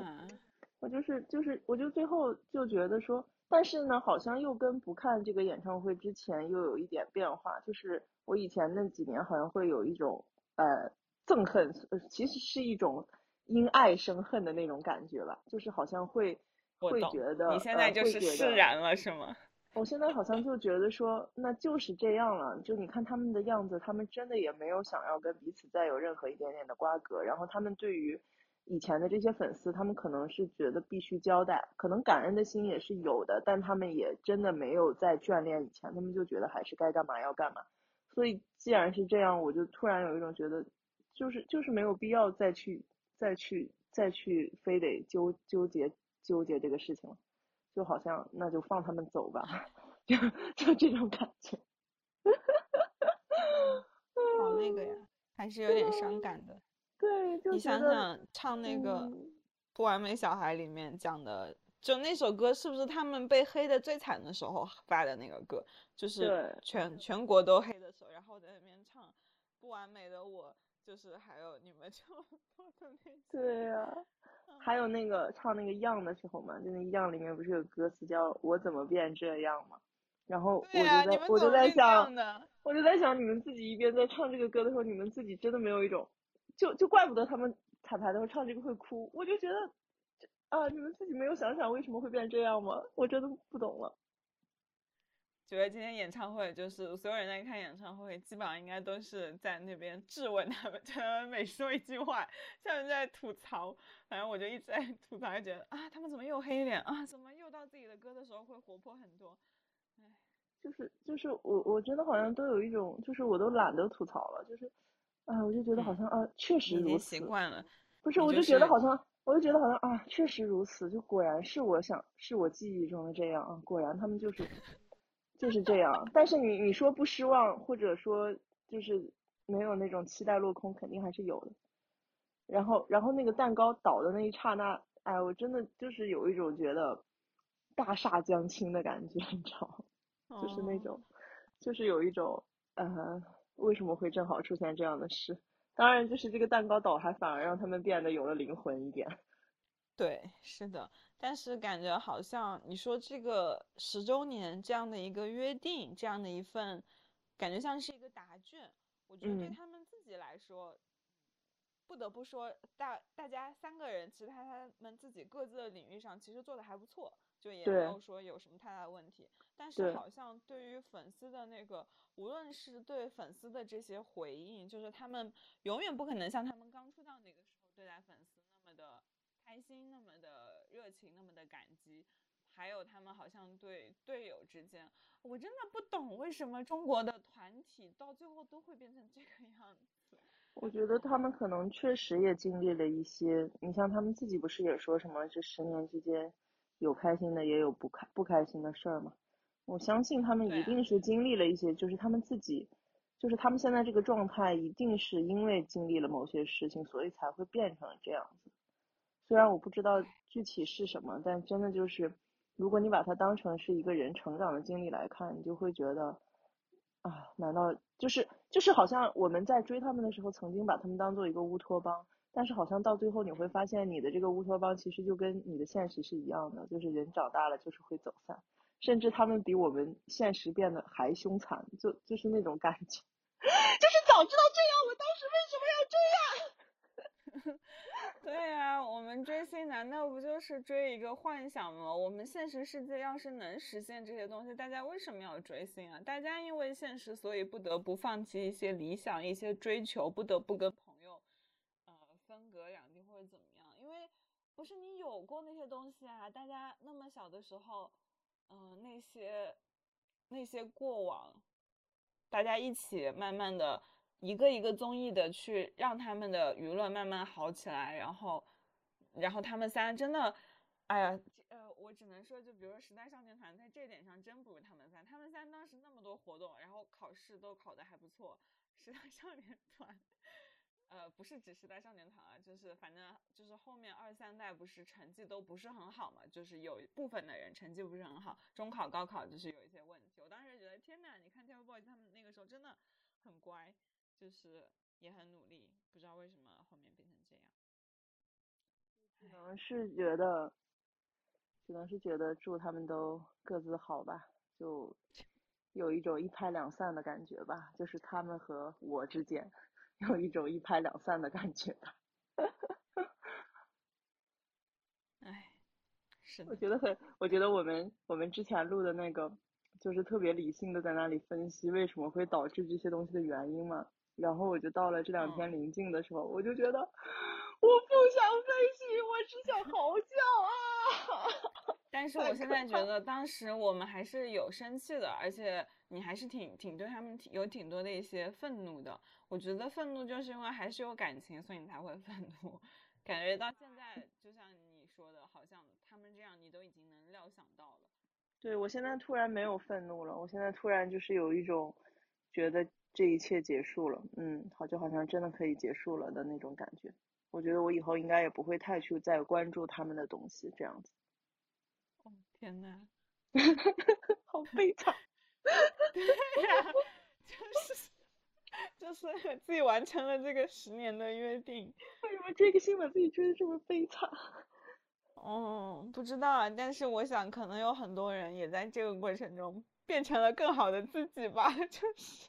好吧，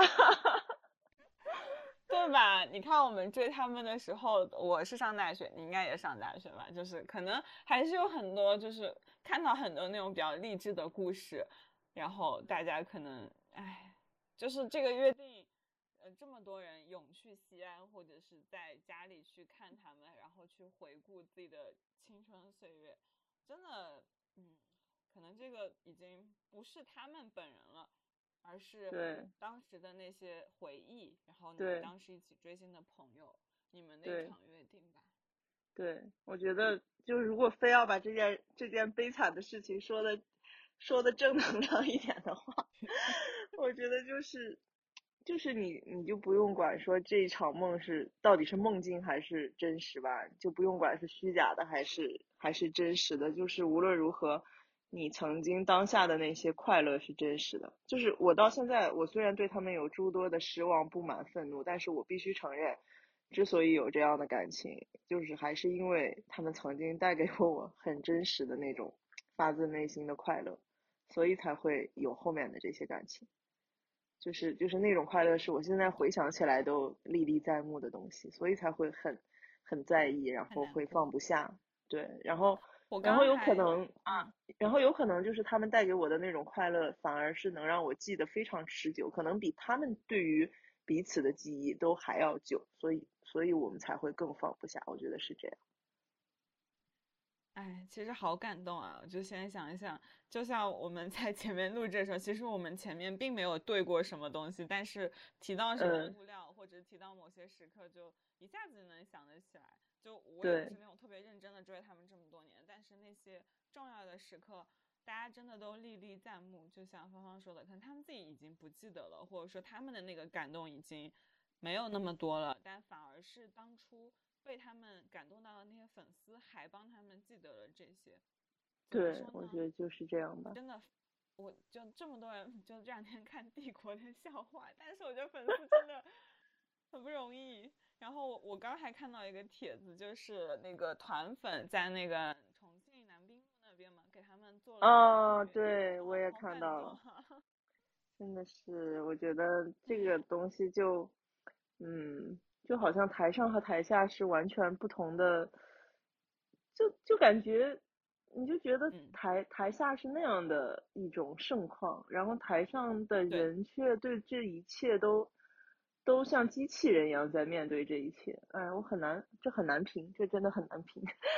就是你说的盛大而潦草。对对，然后到最后结束的那一刻，就是他们唱完 Heart 以后，结束的那一刻，我看到王俊凯一秒都没有多停留，就是决绝的转身就离开了。哎，我当时我的内内心就是就是真的觉得，也许对于他们来说，他们快一点离开这个地方，就是能快一点从那种被迫又要去回忆当初当中挣脱出来，继续去过他们的生活了。然后就留下会不会像是那种啊，就是就小孩子其实并不想表演节目，家长都会说，哎，你来表演一个，或者家长拿着小时候的照片说，哎呀，你看你小时候怎么怎么样，但可能对孩子来说，他们不想回忆那个时候的自己。我也搞不清了，我真的搞不清。那他们今天下午为什么要哭呢？我就又觉得，哎呀，我真的搞不清了，我真的不懂。唉，可能他们他们今天发微博了嘛？我朋友刚才问我说，他们今天会不会发那种自拍的团体微博？我说可能没有吧，可能我觉得不发会有那种会发那种公式照吧。对，我哎，也觉真的，我，我一边跟他讲，我一边觉得时代少年团现在真的还可以了，就是就是至少就是就是至少还是有灵魂的。就是我觉得人，我觉得 idol 最可怕的就是让我感觉是一个是一个程序，就那种感觉很可怕。你不觉得吗？TFBOYS 的演唱会就很像是设置好的程序吗。他们讲话，其实你不都你没有感觉他们都在读提词器吗？他们就是在读提词器啊，他们，我我都觉得他们进步了。他们三周年的时候连提词器都读不顺，现在能顺利的读下来。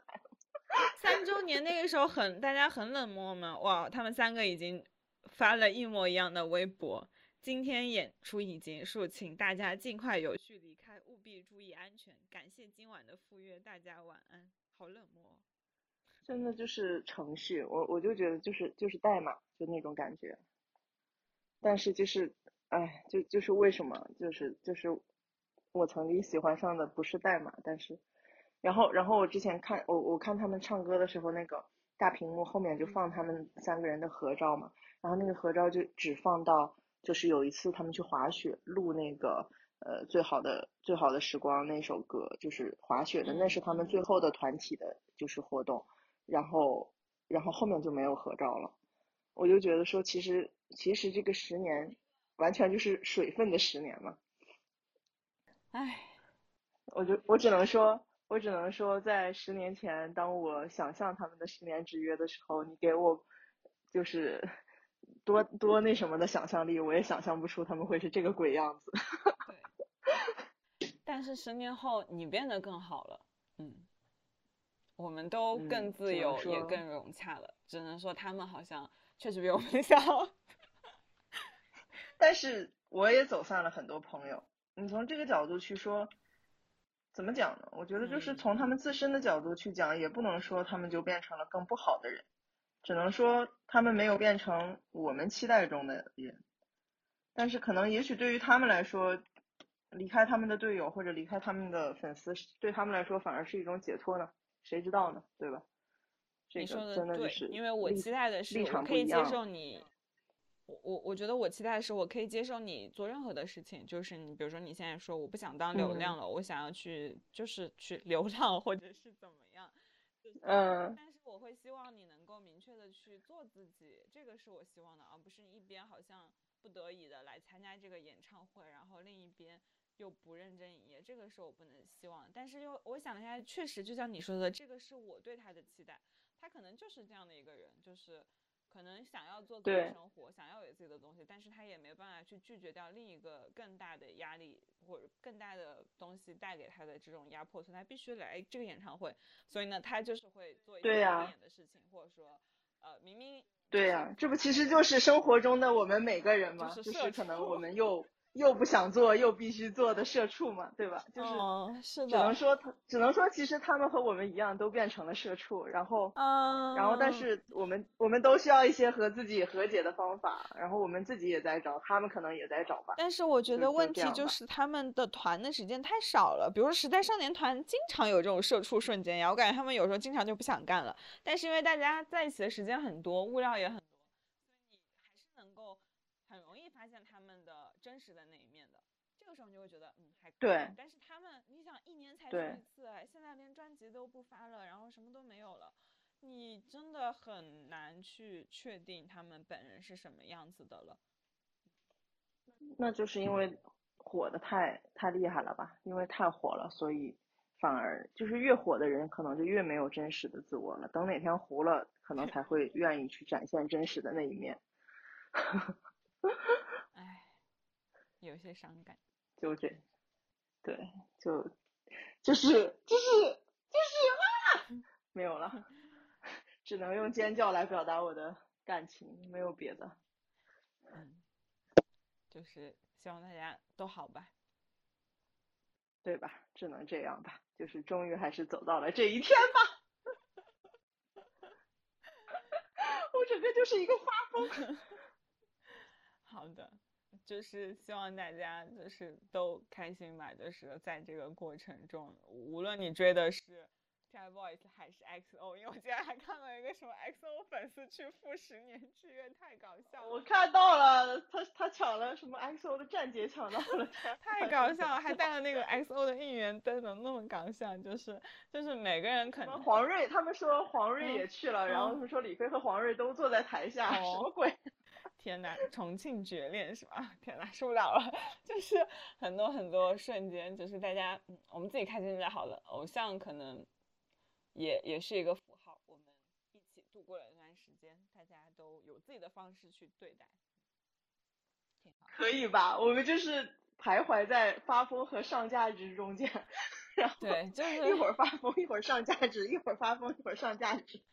就是还是会觉得有点，嗯，他们今年不是都说没有说明年见嘛？就是怎么说呢？你有没有觉得有的时候，嗯就是即使它是一个呃，就对我来说啊，就是我是不能接受 B E 的结局的。就是就算你们两个人就是不爱了，但是我也希望是你们在一起互相折磨。就是我是这种人，就是我会觉得只要在一起嗯有机会，比如说你只要每年都有演唱会，搞不好哪年你们就和解了。但嗯，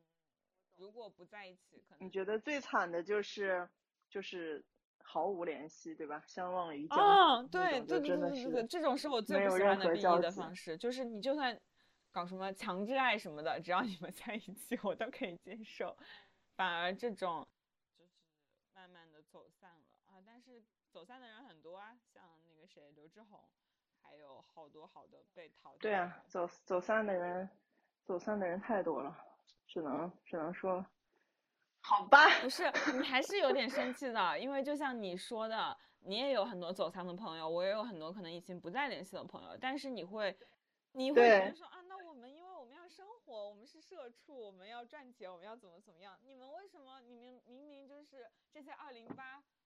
两百零八万人，就是大家有那么多的，人家二零八，人家二零八也 也有自己的生活，人家也可以跟朋友走散，好吗？你们好像更容易的去得到啊啊，也是你说的对，我确实人家二零八就没有资格跟朋友走有，你说的对，就是可能在他们那个时候，反而有更多的身不由己。哎，我确实可能没有太多的共情他们。不想共情他们，无语无语了。我就 觉得说，好像你们有更多的机会，有这么多的人期待你们可以在一起，期待你们可以去做一些不一样的，结果你们就跟我们一样了。这就告诉我们，就是所有的人都是一样的，就是你，就是我们希望我们自己做不到的事情，我们寄托在别人身上，希望别人能替我们圆这个梦，但是事实证明他们也做不到。那这样好那个呀，就是这样好好这样吧正能量啊！就像 好多那种人不就会说，哎，你追养成系，你不如养成你自己。我才不要，就是我要的就是要去把梦对呀、其实其实就是很悲伤的一件事情，就是你的青春逝去了，然后你不想逝去，你就逮住另一个人，你把你的寄希望寄托在他身上，然后希望能在他身上看到一种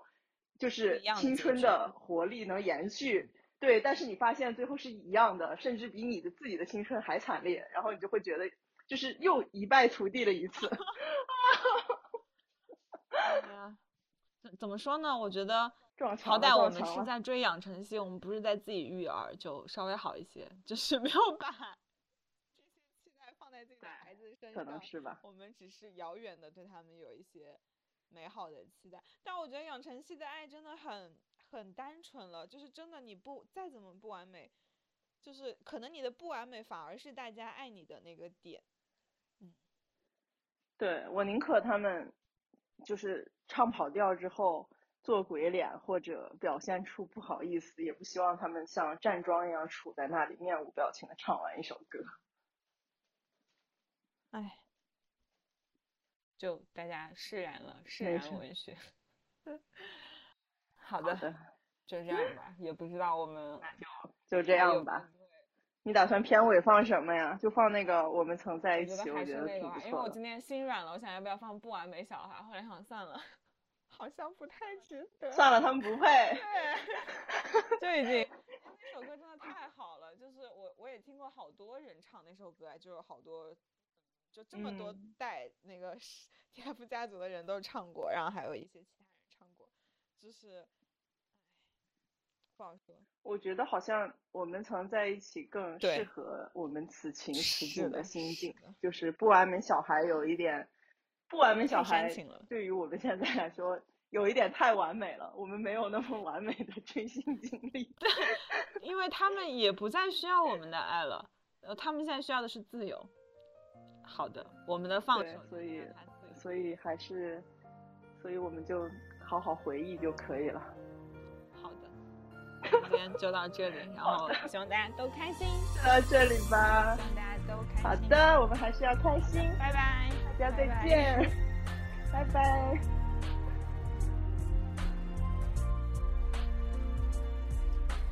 听像花影子，永远不孤独。花香中开放的是你含笑的样子，记忆的故事多么的真实。看春天醒了，冬天睡了，又是一下子。时光走着它的路，路过青春的脚步，心情有悲也有喜，因为我们在一起。时光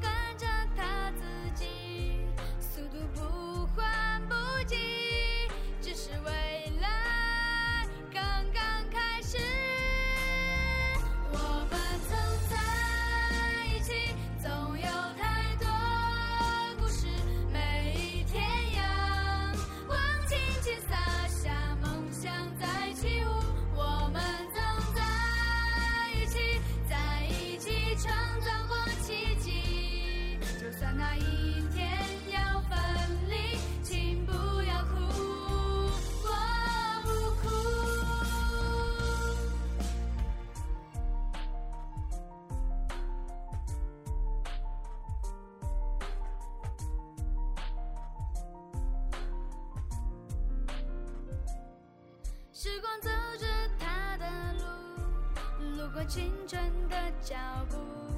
心情有悲也有喜因为我们在一起时光跟着他自己速度不缓